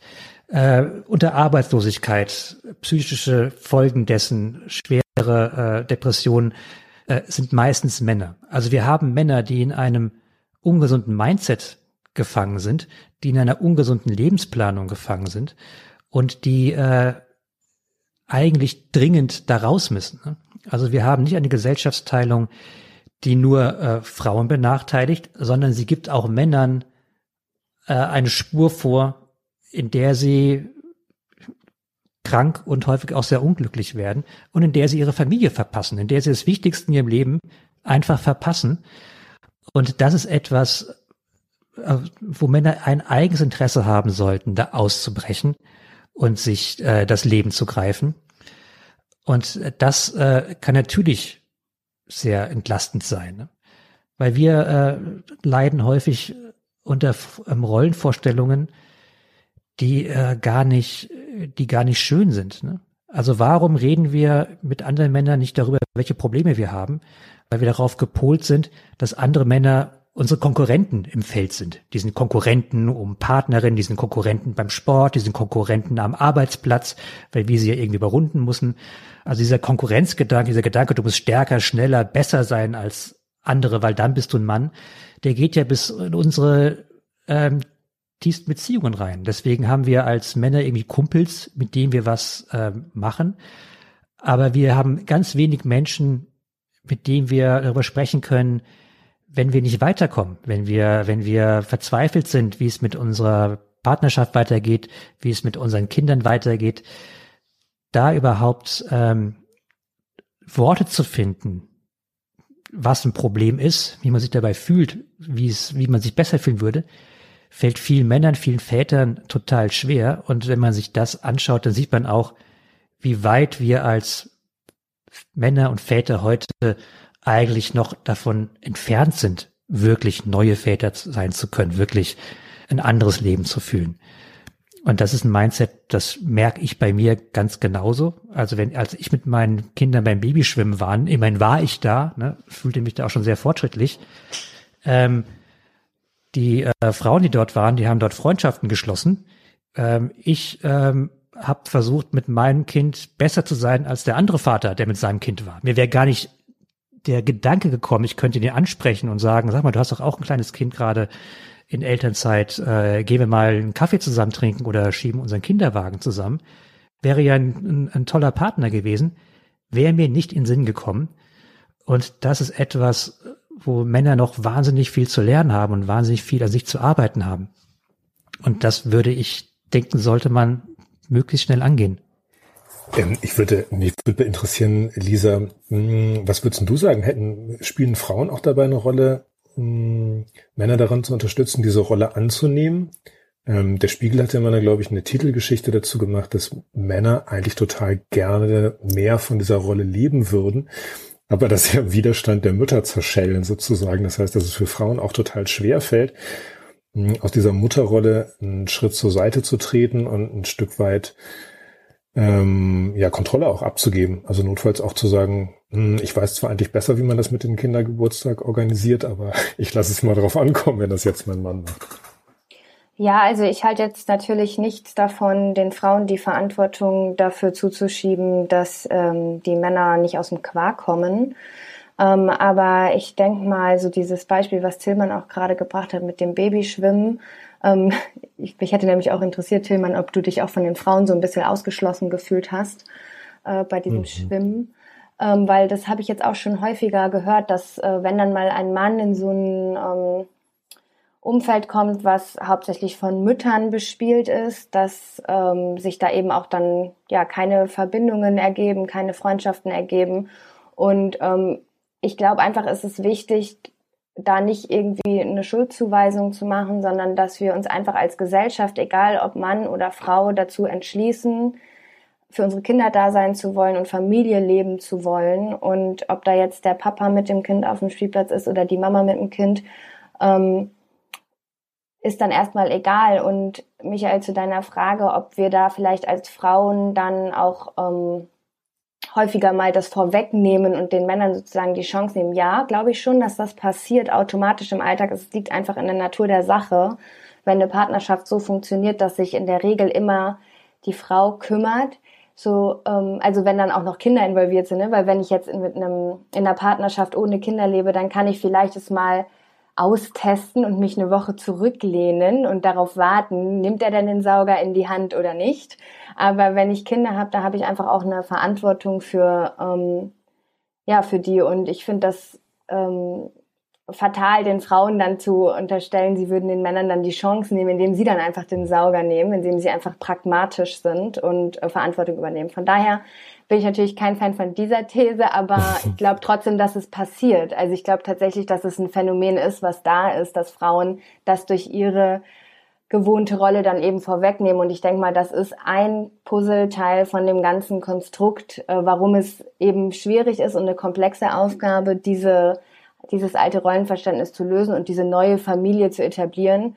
Und äh, ja, ich glaube auch, dass Bücher wie eure da ähm, total wichtig sind ähm, für Männer, ähm, um anzudocken, um zu sehen, okay, es gibt diese Idee und es gibt eine Möglichkeit, diese Idee zu verwirklichen. Ähm, also dieser Spiegeltitel, ja. ähm, Michael, den du angesprochen hast, der hat mhm. ja auch für einen ziemlichen Aufschrei gesorgt. Also der wurde sehr stark bei, bei uns kritisiert zu Hause worden. auch. und ich verstehe es total, weil es ja bedeutet so, ach, wir Männer, wir würden es gerne, wir würden es gerne mehr machen, wir würden gerne auch echt eine andere Art von Vaterschaft leben, aber ach, die Frauen lassen es nicht, blöd, ne? Also ich glaube, es gibt natürlich in äh, Beziehungen so Systematiken, wo es genau dazu kommt, dass äh, er sich so ein bisschen linkisch damit anstellt, irgendwas zu machen und äh, dann äh, sich es nicht so richtig wird und dann die Frau sagt, oh komm, ich mach's schon, es geht schon, es ist sowieso besser, wenn ich das mache. Und dann zieht er sich zurück, weil er sich jetzt frustriert fühlt und nicht gelobt worden ist. Und sie denkt sich, oh Gottes Willen, es ist besser, wenn ich es wenn ich's, äh, selbst tue.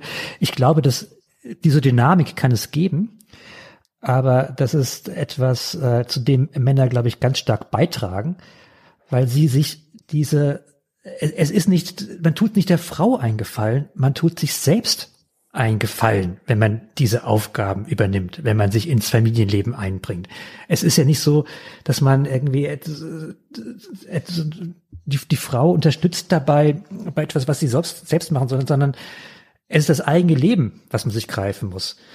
Und eine Erfahrung, die es natürlich geben kann, ist, dass dann Väter Dinge anders machen als Mütter und dass man sich über das eine oder andere auch nicht einig wird, dass äh, es andere Auffassungen gibt, die in der Familie gelebt oder über die gestritten werden müssen. Das macht jeder, der irgendwie zusammen versucht, ein Projekt zu managen.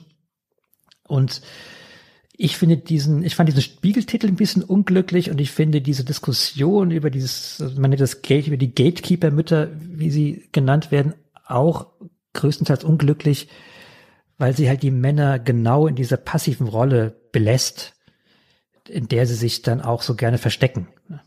Ich würde ja gerne, aber ich darf ja nicht. Und genau. Also ich, ich, ich da hab's ja gerade schon scherzhaft gesagt. Also bei uns hat der Titel auch für einen Aufschrei gesorgt, weil natürlich meine Frau sagt, Leute, habt ihr sie noch alle? Äh, weil natürlich genau das für alle Männer ist das natürlich genau das nochmal so ein Feigenblatt zu sagen, ach, ich würde ja so wahnsinnig gerne. Am Ende haben wir natürlich alle oder die Männer, die in so einer, so einer Rollen sind, haben natürlich durch ihre Passivität in den ersten Jahren genau dazu beigetragen, dass natürlich die Frauen, weil es irgendwer tun muss, ähm, sich drum gekümmert haben und vieles in die Hand genommen haben. Und äh, durch meine Passivität habe ich meine Frau darunter unterstützt, eine unglaublich kompetente Mutter zu sein. Ähm, und von daher kann ich mich dann hinterher nicht drüber beschweren, dass sie, dass sie auch den ganzen Laden gewuppt hat. Also da muss man am Ende schon sagen, gut, da muss ich mich echt auch selbst nochmal auf die Hinterbeine stellen und sagen, so, ich will jetzt aber nicht nur nicht nur im Job die nächste Beförderung, sondern möchte irgendwie auch zu Hause mal befördert werden. Vom Familienmaskottchen, der irgendwie abends um 19 Uhr reinkommt, äh, zu, zu jemandem, der wirklich eine aktive, präsente Rolle spielt in diesem ganzen Laden, dessen Stimme gehört wird und dessen Meinung auch wichtig ist und ähm, ja, der einfach eine, einen wichtigen, wichtigen Part übernimmt. Und tatsächlich finde ich es auch ähm, nicht nur eine, eine Zumutung und eine zusätzliche Aufgabe, sondern für Männer wirklich auch in der Form entlastend, als sie als auch diese Rolle des, du musst der Hauptverdiener sein und mehr verdienen und dich im Job aufreiben, diese Rolle ein Stück weit loszuwerden und sie auch aufzuteilen, zu sagen, hey, wir teilen uns nicht nur Familienleben, sondern auch Berufsleben auf eine gute Art auf, dass wir beide damit happy sind, ist tatsächlich auch für Männer eine große Entlastung. Und ich habe das als große Entlastung empfunden, aus ähm, ja aus diesem aus diesem diesem diesem Rad rauszukommen, über das man irgendwann gar nicht mehr nachdenkt, wenn man erstmal 20, 25 Jahre drin steckt. Abgehängt kann also tatsächlich auch für Väter oder für Männer gelten. Aber abgehängt geht gleich in Richtung Schule. In rund 40 Folgen habt ihr mich jetzt schon sagen hören, I want to tell you about the Beatles. Ich habe euch die Geschichten zu ihren Alben und ihren Songs erzählt, euch ihre wichtigsten Wegbegleiter und Vertraute vorgestellt und natürlich die Orte, die für die Bandgeschichte eine wichtige Rolle spielten. Habt ihr die drei bisherigen Staffeln schon durchgehört? Nein? Na, worauf wartet ihr dann noch? Rein in den Podcatcher eurer Wahl und einfach mal losgehört. Und folgt gerne auch unserem Instagram-Kanal iwtty-Beatles Podcast. Lisa Graf, abgehängt. Wenn wir jetzt eben schon über Männer und Väter gesprochen haben. Du bist ja in erster Linie Lehrerin. Wie viele Väter sitzen denn beim Elternabend? Ähm, ja, also bei den letzten Elternabenden saßen generell nicht so viele Eltern weil ich ähm, ja eben an einer Schule gearbeitet habe, wo die häusliche Unterstützung häufig nicht so ausgeprägt war und ähm, ja, deswegen habe ich da generell Eltern vermisst und Väter auch. Weil du vorhin mal in der Pause gesagt hast, Mensch Christian, du hast vorne am Anfang gesagt, dass es bei dir im Buch um Privates, um Schule und darum geht, dass es nicht nur Mütter braucht, sondern eben auch Männer, neue Männer. Da hast du Einspruch erhoben und gesagt, nein, es braucht nicht neue Männer oder es geht nicht um neue Männer? Ähm, ja, also wenn wir jetzt die Schnittstelle zwischen unseren drei Büchern äh, suchen, dann ist es vielleicht vor allem die Erfahrung, äh, Kinder im Schulalter zu haben ähm, und darüber zu reflektieren, welche Rolle wir als Eltern in diesem Schulleben einnehmen. Und wir werden da wahrscheinlich hier in der Runde alle zu dem Schluss kommen, dass wir unsere Kinder, also dass die Schullaufbahn unserer Kinder eine relativ große Rolle spielt in unserem Leben und dass wir viel dafür tun, um sie zu unterstützen und auch viel tun müssen, um sie zu unterstützen, weil unser Bildungssystem eben ähm, nicht darauf ausgelegt ist, die Kinder ähm, oder den Bildungserfolg der Kinder zu gewährleisten, wenn sie von zu Hause nicht unterstützt werden. Das ist ja so ein bisschen die These meines Buches, dass der Bildungserfolg von Kindern und Jugendlichen in Deutschland von, Sozi von ihrer sozialen Herkunft abhängig ist. Und ähm, ja, da spielen Eltern eben oft unfreiwillig eine sehr, sehr große Rolle und das benachteiligt die Kinder, die eben aus Familien kommen, wo ähm, die Eltern nicht die Kapazitäten haben, um ihre Kinder zu unterstützen. Und ähm, entsprechend gibt es große Unterschiede zwischen Kindern, die aufs Gymnasium gehen zum Beispiel und äh, Kindern, die Haupt- und Realschulen besuchen. Ähm, ja, weil sie eben auf der einen Schule mehr gefördert werden als auf der anderen, weil sie eben schon auf dem Gymnasium eher landen, wenn sie aus Elternhäusern kommen, die unterstützend wirken und die anderen Kinder mehr oder weniger dann auf andere Schulformen, auf schlechtere Schulformen aussortiert werden. Ähm, und dann ist, ergibt sich so eine Abwärtsspirale. Ähm, ja, und ich glaube, da ähm, können wir uns als Eltern vielleicht alle ganz gut wiederfinden, dass wir, dass Schule eben einen sehr großen Raum einnimmt im Familienleben. Du lässt viele persönliche Erlebnisse ins Buch einfließen und verknüpft das wunderbar unterhaltsam, teilweise auch ein bisschen traurig und oftmals dann auch sehr, sehr nachdenklich. Für alle die, die das Buch noch nicht gelesen haben. Erzähl denen mal, warum sie es lesen sollen, auch wenn sie längst mit der Schule abgeschlossen haben. Ja, ich glaube, mein Buch bietet einfach so eine authentische Perspektive oder einen authentischen Einblick in die Realitäten ähm, in, in der Schule und von ähm, Kindern und Jugendlichen, die jetzt vielleicht nicht ähm, einen Akademiker-Hintergrund haben oder die generell vielleicht in unserer Gesellschaft eher am Rand stehen und die auch ähm, vielen ähm, Klischees ausgesetzt sind. Also mein Buch, es wird, mir wird ja ganz oft die Frage gestellt, inwiefern oder wie ich den Film Fuck You Goethe fände, weil mein Buch ist ja gerade eben, äh, soll ja dem so ein bisschen entgegenwirken, diesem schlechten Klischee, ähm, was über sogenannte Brennpunktschulen oft äh, aufrechterhalten wird. Ähm, ja, ich verknüpfe in dem Buch äh, meine eigenen Erfahrungen als ähm, Kind aus einer, sag ich mal, problembeladenen Familie, als Arbeiterkind und meinen Bildungsaufstieg, den ich da vollzogen habe und inwiefern es da Hindernisse gab und ähm, wie Schule mich eben nicht aufgefangen hat, aber vielleicht die Möglichkeit gehabt hätte, mich aufzufangen. Ähm, das fließt immer wieder als Erinnerungen ein, die ich dann eben habe, wenn ich im Klassenzimmer stehe. Ich bin ja eigentlich Gymnasiallehrerin und habe dann aber zuletzt an eben dieser sogenannten Brennpunktschule gearbeitet und habe deswegen Erfahrungen auf verschiedenen Schulformen gemacht und die äh, Kinder und Jugendlichen dort, die erinnern mich in dem Buch halt dann häufig an meine eigene Jugend, die ich, ja, die von Langeweile erfüllt war, von Rumhängen, äh, von ähm, halblegalen Substanzen und Aktionen und so weiter. Und ganz anders vielleicht sich gestaltet hat als die Jugend von ähm, den Jugendlichen, die ich auf dem Gymnasium unterrichtet habe, sprich ähm, Talentförderung. Da waren ganz viele Kinder, die Instrumente gelernt haben, deren Eltern sich sehr stark engagiert haben, um sie eben in Sportvereinen anzumelden und ähm, eben das Beste aus denen herauszuholen.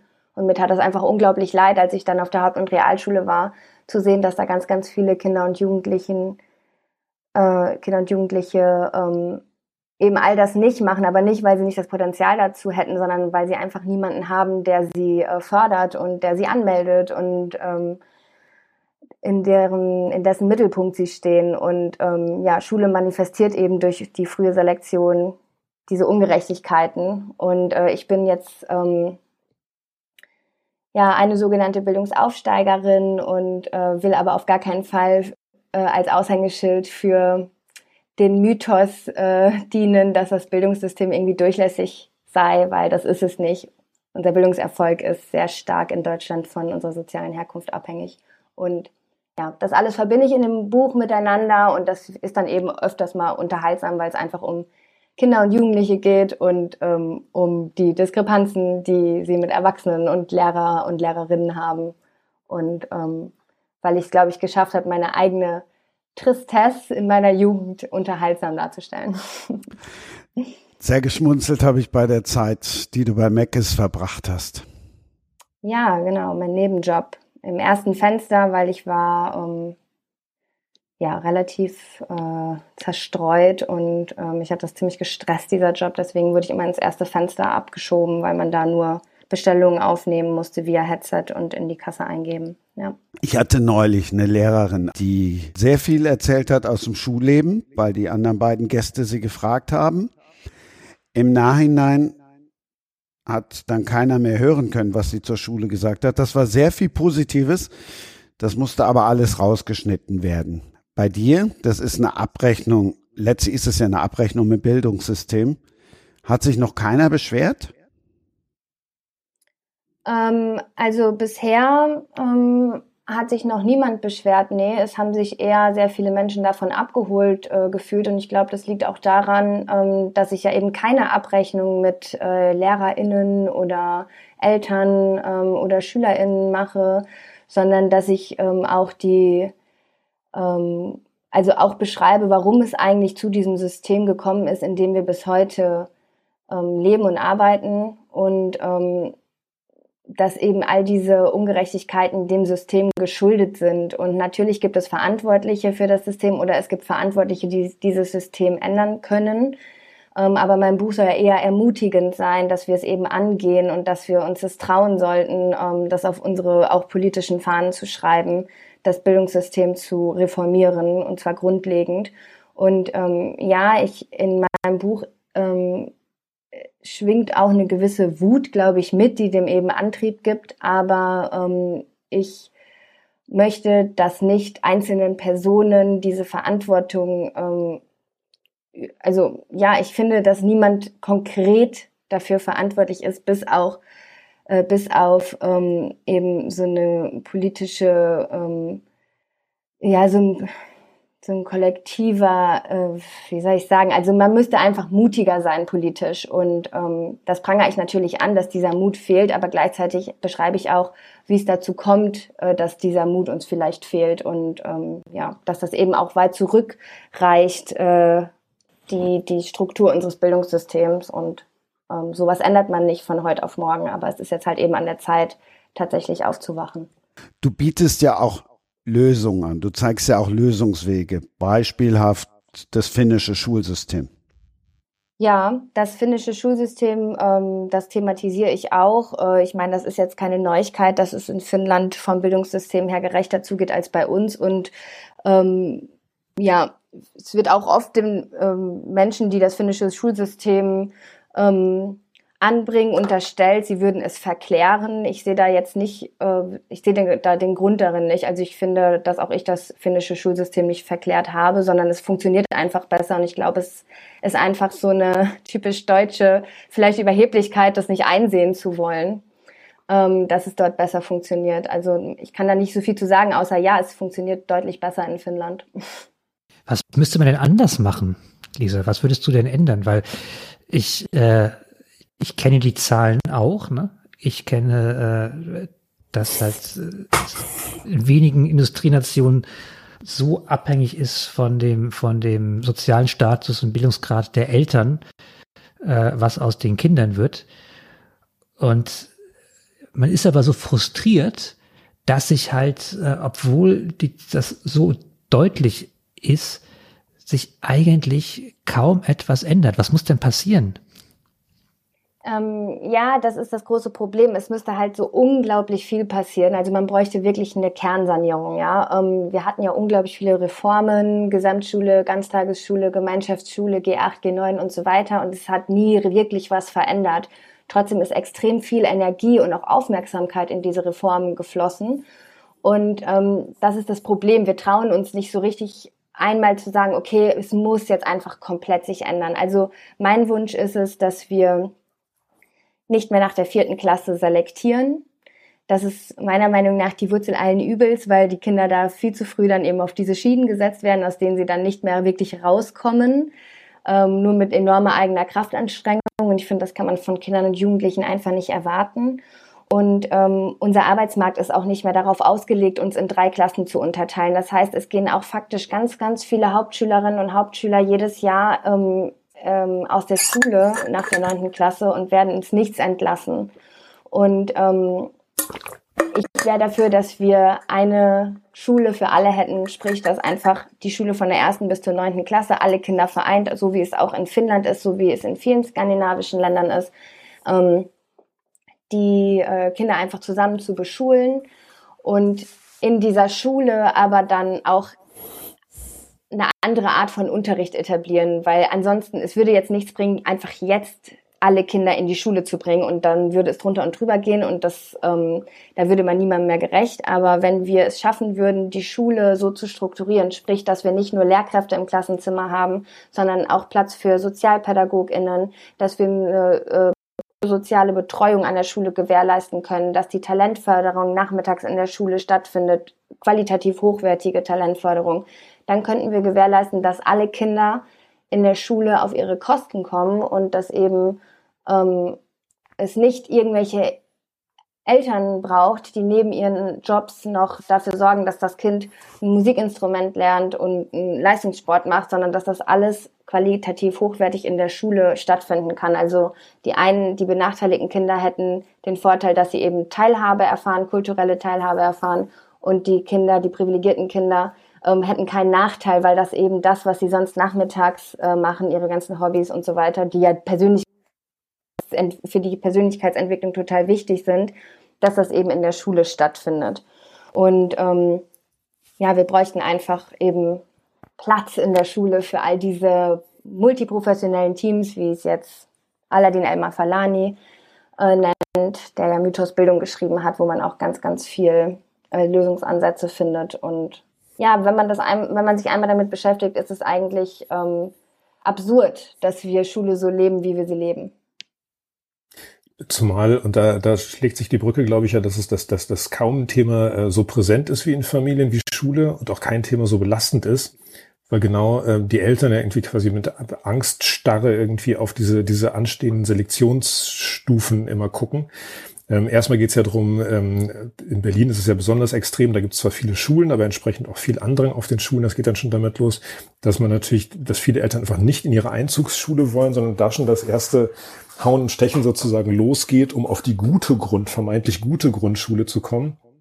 Mhm. Ähm, und da, da, wo dann sozusagen auch die, die bildungsorientierten oder sehr ehrgeizigen Eltern ähm, dann sich schon, schon nach vorne drängen. Die nächste Stufe ist dann, dass nach der vierten Klasse kann man ja aus dem Gymnasium ähm, gehen oder nach der sechsten Klasse. Also es gibt zwei so Stufen, wo ähm, ja, das ist in Berlin, Berlin, und Brandenburg ein bisschen anders als im Rest der Bundesländern. Bei genau, anderen, allen anderen Bundesländern ist es ab der vierten Klasse, ja.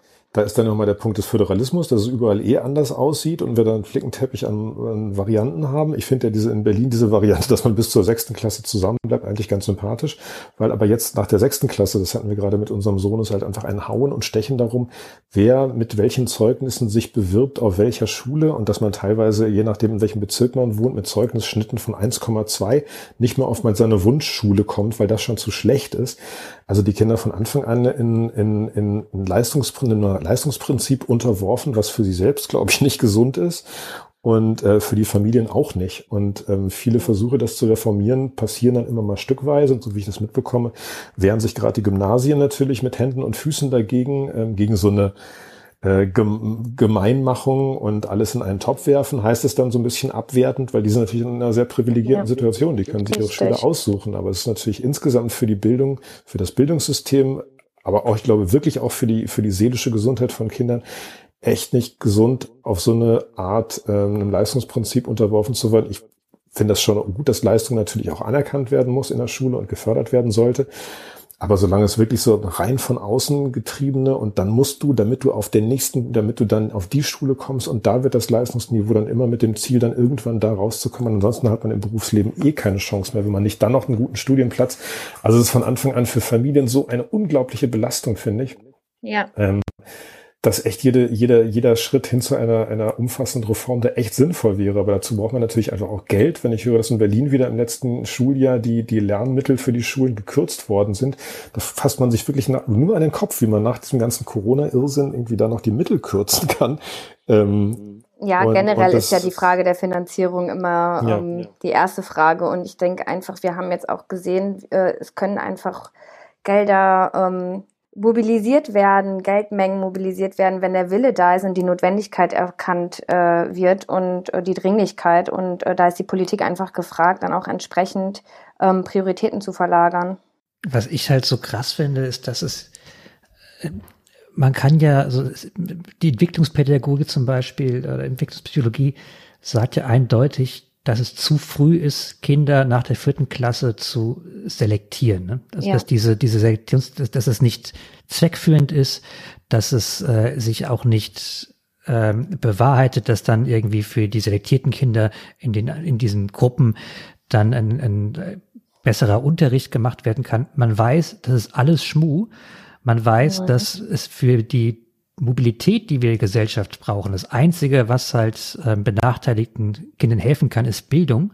Mhm. Und ähm, es tut sich halt überhaupt nichts. Was mich interessiert würde, Lisa, wie siehst du denn die Lehrperson in alledem? Ne? Weil das, was ja jeder von uns weiß, total davon abhängt, ob du eine motivierte Lehrerin, einen motivierten Lehrer hast, ob die eigene Ideen haben, ob die einen Bezug zu, zu den Kindern haben dass das das Wichtigste ist, wichtiger als alle Noten und alle Schulen, dass Kinder das haben. Und wie hast du das erfahren oder wie erfährst du ja. das?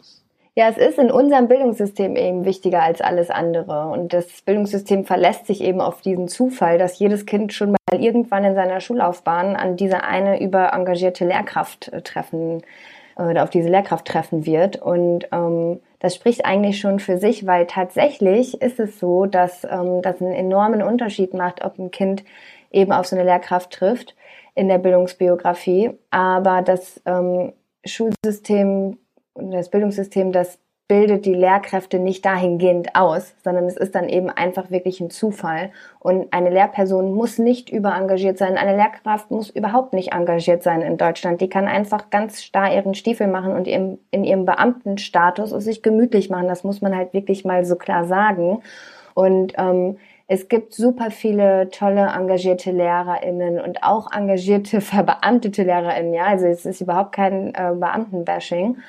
Ähm, aber wir müssen uns einfach klar machen, dass ähm, weder in der, im Studium noch dann später im Referendariat, in der Lehrerinnenausbildung viel dafür getan wird, dass tatsächlich ähm, jedes Kind die Garantie hat, an so eine Lehrkraft zu ähm, kommen. Und man muss halt auch sehen, dass Lehrkräfte gerade auf ähm, Schulen in sozial benachteiligter Lage dass sie extrem Herausforderungen gegenübergestellt sind, Personalmangel ähm, und es ist einfach nicht leicht, dauerhaft äh, in einer Hauptschulklasse zu stehen, wo die Eltern nicht mitwirken und ähm, es gibt keine Unterstützung vom Land und wir hängen digital total hinterher. Also die Arbeit ist wirklich nicht leicht und da motiviert und engagiert äh, zu bleiben, das ist wirklich schwierig, weil man da mit so vielen Frustmomenten konfrontiert wird. Und man mag die SchülerInnen auch.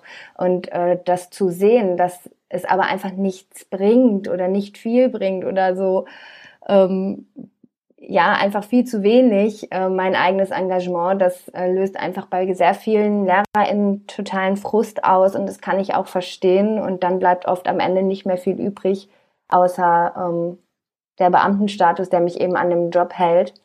Also ich bin jetzt selbst nicht verbeamtet, ähm, aber für eben die LehrerInnen, die verbeamtet sind. Und ich finde es jetzt zum Beispiel Berlin, dass sie die Verbeamtung wieder eingeführt haben, ähm, nachdem sie gemerkt haben, dass ihnen die Lehrkräfte ausgehen. Ich finde, das ist, spricht total für sich, ja, weil man eben einfach akzeptiert, dass das scheinbar die größte Motivation ist.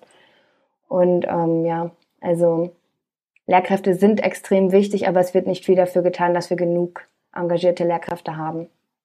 Was mich ja total äh, wundert oder als, als Elternteil wundert, ist, dass äh, sich die Schulen oder das Schulsystem sehr darauf verlässt, dass Eltern das schon irgendwie mit ihren Kindern alles lernen und nacharbeiten genau. und so mhm. etwas. Ne? Also ja. ich habe häufig mit meinen Töchtern und dann mit meiner Frau genauso vor Arbeitsblättern gesessen, die ich mir selbst nochmal neu erarbeiten musste, um das dann zu erklären und dann irgendwie diese, diese Hausaufgaben äh, hinzubekommen von Sachen, die halt irgendwie mein Kind in der Schule nicht verstanden hat oder nicht verstehen konnte oder es Richtig. nicht ging. Und das ist ja etwas, ich glaube, da, das hat ja Michael auch angesprochen, das können halt Eltern mit einem, mit einem gewissen Background können das machen, aber viele ja auch einfach nicht. Ne? Und Ganz das genau. finde das finde ich so äh, erschreckend, wie halt ein Schulsystem das so sehenden Auges zulässt, dass ein ganzer Teil der Gesellschaft da äh, runterrutscht. Denn wenn halt man der, der, der, die, die Mutter, der Vater nicht die Zeit hat oder auch nicht den Background hat oder das Verständnis hat, jetzt irgendwie mit dem Kind in einen Dreisatz zu üben, mhm. dann ist, äh, ist die Reise da auch schon zu Ende. Und genau, ja. kein gesellschaftliches Projekt würden wir äh, über so lange Zeit akzeptieren, dass das so schief geht, wie wir das bei der Schule tun. Ja, eben. Also wir, wir prüfen halt nur Leistung und nicht Potenzial. Das heißt, ähm, eine zwei von einem Kind, was in einem extrem problematischen Elternhaus äh, aufwächst, ähm, ist genauso viel wert wie eine zwei von einem Kind, was in einem total privilegierten Elternhaus aufwächst und was alle Förderungen, alle Zuneigungen und das eben bekommt, was ein Kind bekommen muss. Und die beiden, sind, beiden Zahlen sind aber genau gleich. Der Weg dahin wird praktisch nicht bewertet. Und am Ende, und da bin ich, bin ich auch schon ganz still, was, was, was ist denn diese zwei oder diese 1,2, die man braucht, um auf das Gymnasium zu kommen? Das sind ja. ja. irgendwelche verrechneten Werte, die ja gar nichts davon sagen, wie das Kind eigentlich motiviert, wo liegen seine Fähigkeiten, mhm. wo sollte man es fördern, kann es, hat es ein, ein, mathematisches Talent oder ein großes sportliches äh, Interesse. Ja. Alles das taucht ja in diesen Zahlen nicht auf. Ne? Es ja. gibt, äh, und das finde ich, äh, toll, dass äh, du dieses Buch geschrieben hast und toll, dass du darauf hinweist, weil ich glaube, das ist eine der größten gesellschaftlichen Aufgaben, die wir haben. Auf jeden Fall und vielleicht ganz kurz noch abschließend. Ähm, es geht eben auch nicht nur darum, die benachteiligten Kinder jetzt zu retten, sondern es geht auch darum, ähm, den privilegierten Familien ähm, andere Perspektiven aufzuzeigen, weil in uns ist das ja total tief verankert, dass das Gymnasium, das Abitur, dass das sozusagen das Beste vom Besten ist und das andere ist weniger wert. Und es gibt auch viele Kinder auf dem Gymnasium, die da nicht gut aufgehoben sind, weil die Eltern drücken und pushen, damit sie eben ans Ziel Abitur kommen und ähm, die den Kindern so auch nicht gerecht werden. Aber klar, die Eltern, in denen ist das auch sehr, sehr tief verankert und die wollen eben das Beste für das Kind und das Beste bedeutet aber nicht unbedingt die höchste Schulform. Ähm, aber weil wir eben unser Bildungssystem so aufgebaut haben und das so leben, ähm, ja, ist es sehr schwer für Familien, das dann auch zu akzeptieren. Also deswegen widersprechen zum Beispiel auch 80 Prozent der Akademikereltern der Empfehlung der Grundschullehrkraft, wenn da nicht das Gymnasium steht. Ja, das vielleicht noch abschließend dazu. Also, dass äh, nicht nur benachteiligte Kinder abgehängt werden. Kann es da vielleicht helfen, dass jetzt im Moment mehr HandwerkerInnen gesucht werden als je zuvor? Ist das so ein Hoffnungsschimmer in dieser Zeit gerade vielleicht? Oder ist das jetzt zu Naja, also ähm, mich frustriert ja immer so ein bisschen, dass ich kriege immer diese Frage gestellt, ja, aber es gibt doch so einen großen Fachkräftemangel. Warum gibt es dann da so viele SchülerInnen, äh, die mit einem Hauptschulabschluss ins Nichts gehen und sich nicht bewerben? Und ähm, man merkt daran einfach, dass die Debatten um, die, um diese Themen nicht von Menschen geführt werden, die in irgendeiner Form Berührungspunkte mit dieser Welt haben, weil es gehört einfach mehr dazu als ein Abschluss und auf der anderen Seite eine offene Berufsausbildung oder eine offene Stelle für eine Ausbildung. Ähm, da, man muss einfach von vornherein viel, viel mehr äh, fördern und begleiten, damit ein Kind oder ein Jugendlicher dann am Ende auch diese Bewerbung verfasst und sich dort bewerben will. Und natürlich haben wir viele RealschülerInnen oder HauptschülerInnen, die ähm, ja nicht wissen, wo sie sich bewerben sollen und auf der anderen Seite viele offene Stellen. Aber es muss halt auch irgendwie zusammenpassen. Und ähm, entsprechend muss man SchülerInnen begleiten, damit sie eben nicht orientierungslos ähm, am Ende ihrer Schullaufbahn dastehen der Welt gegenüber, sondern dass sie eben wissen, wer sie sind und wer sie sein möchten auch. Und damit schlagen wir dann den großen Bogen, wie wichtig dann halt auch Väter sind. Ja, Väter sind super wichtig. Äh, nicht nur die Fun Daddies, sondern auch alle anderen und äh, Mütter auch. Gibt es ein schöneres Schlusswort? Nein. Ich glaube nicht. Nein, kann es gar nicht geben. Auch, auch Väter sind es wert, dass ihnen mal die Stifte der Kinder um die Ohren fliegen, wenn es um die Homeschooling geht oder Hausaufgaben. Genau. Ich glaube, ein schönes Schlusswort ist, dass wir einfach alle das Beste geben sollten, wenn es um unsere Kinder geht und unsere Jugendlichen, weil das ist einfach so abgedroschen, das klingen mag, das ist unsere Zukunft und ja, wir sollten einfach, jeder sollte seinen Teil dazu beitragen, dass ähm, die eben entsprechend diese Zukunft gestalten können. Ja, Elternsein ist kein Job, das ist ein Leben. Das beginnt mit der Schule, aber das endet da lange noch nicht. Und da tragen die drei Bücher tatsächlich zu bei. Dankeschön. Danke. Ja, vielen Dank. War so schön, euch zu hören. Fand ich Herzlichen auch. Dank. Hat Spaß gemacht. Vielen Dank. Wie baut man eine harmonische Beziehung zu seinem Hund auf? Puh, gar nicht so leicht. Und deshalb frage ich nach, wie es anderen Hundeeltern gelingt, beziehungsweise wie die daran arbeiten. Bei Iswas Dog reden wir dann drüber. Alle 14 Tage neu mit mir, Malte Asmus und unserer Expertin für eine harmonische Mensch-Hund-Beziehung, Melanie Lippisch. Ist was, Dog? Mit Malte Asmus. Überall, wo es Podcasts gibt. Das war Sprenger spricht. Autor Insights.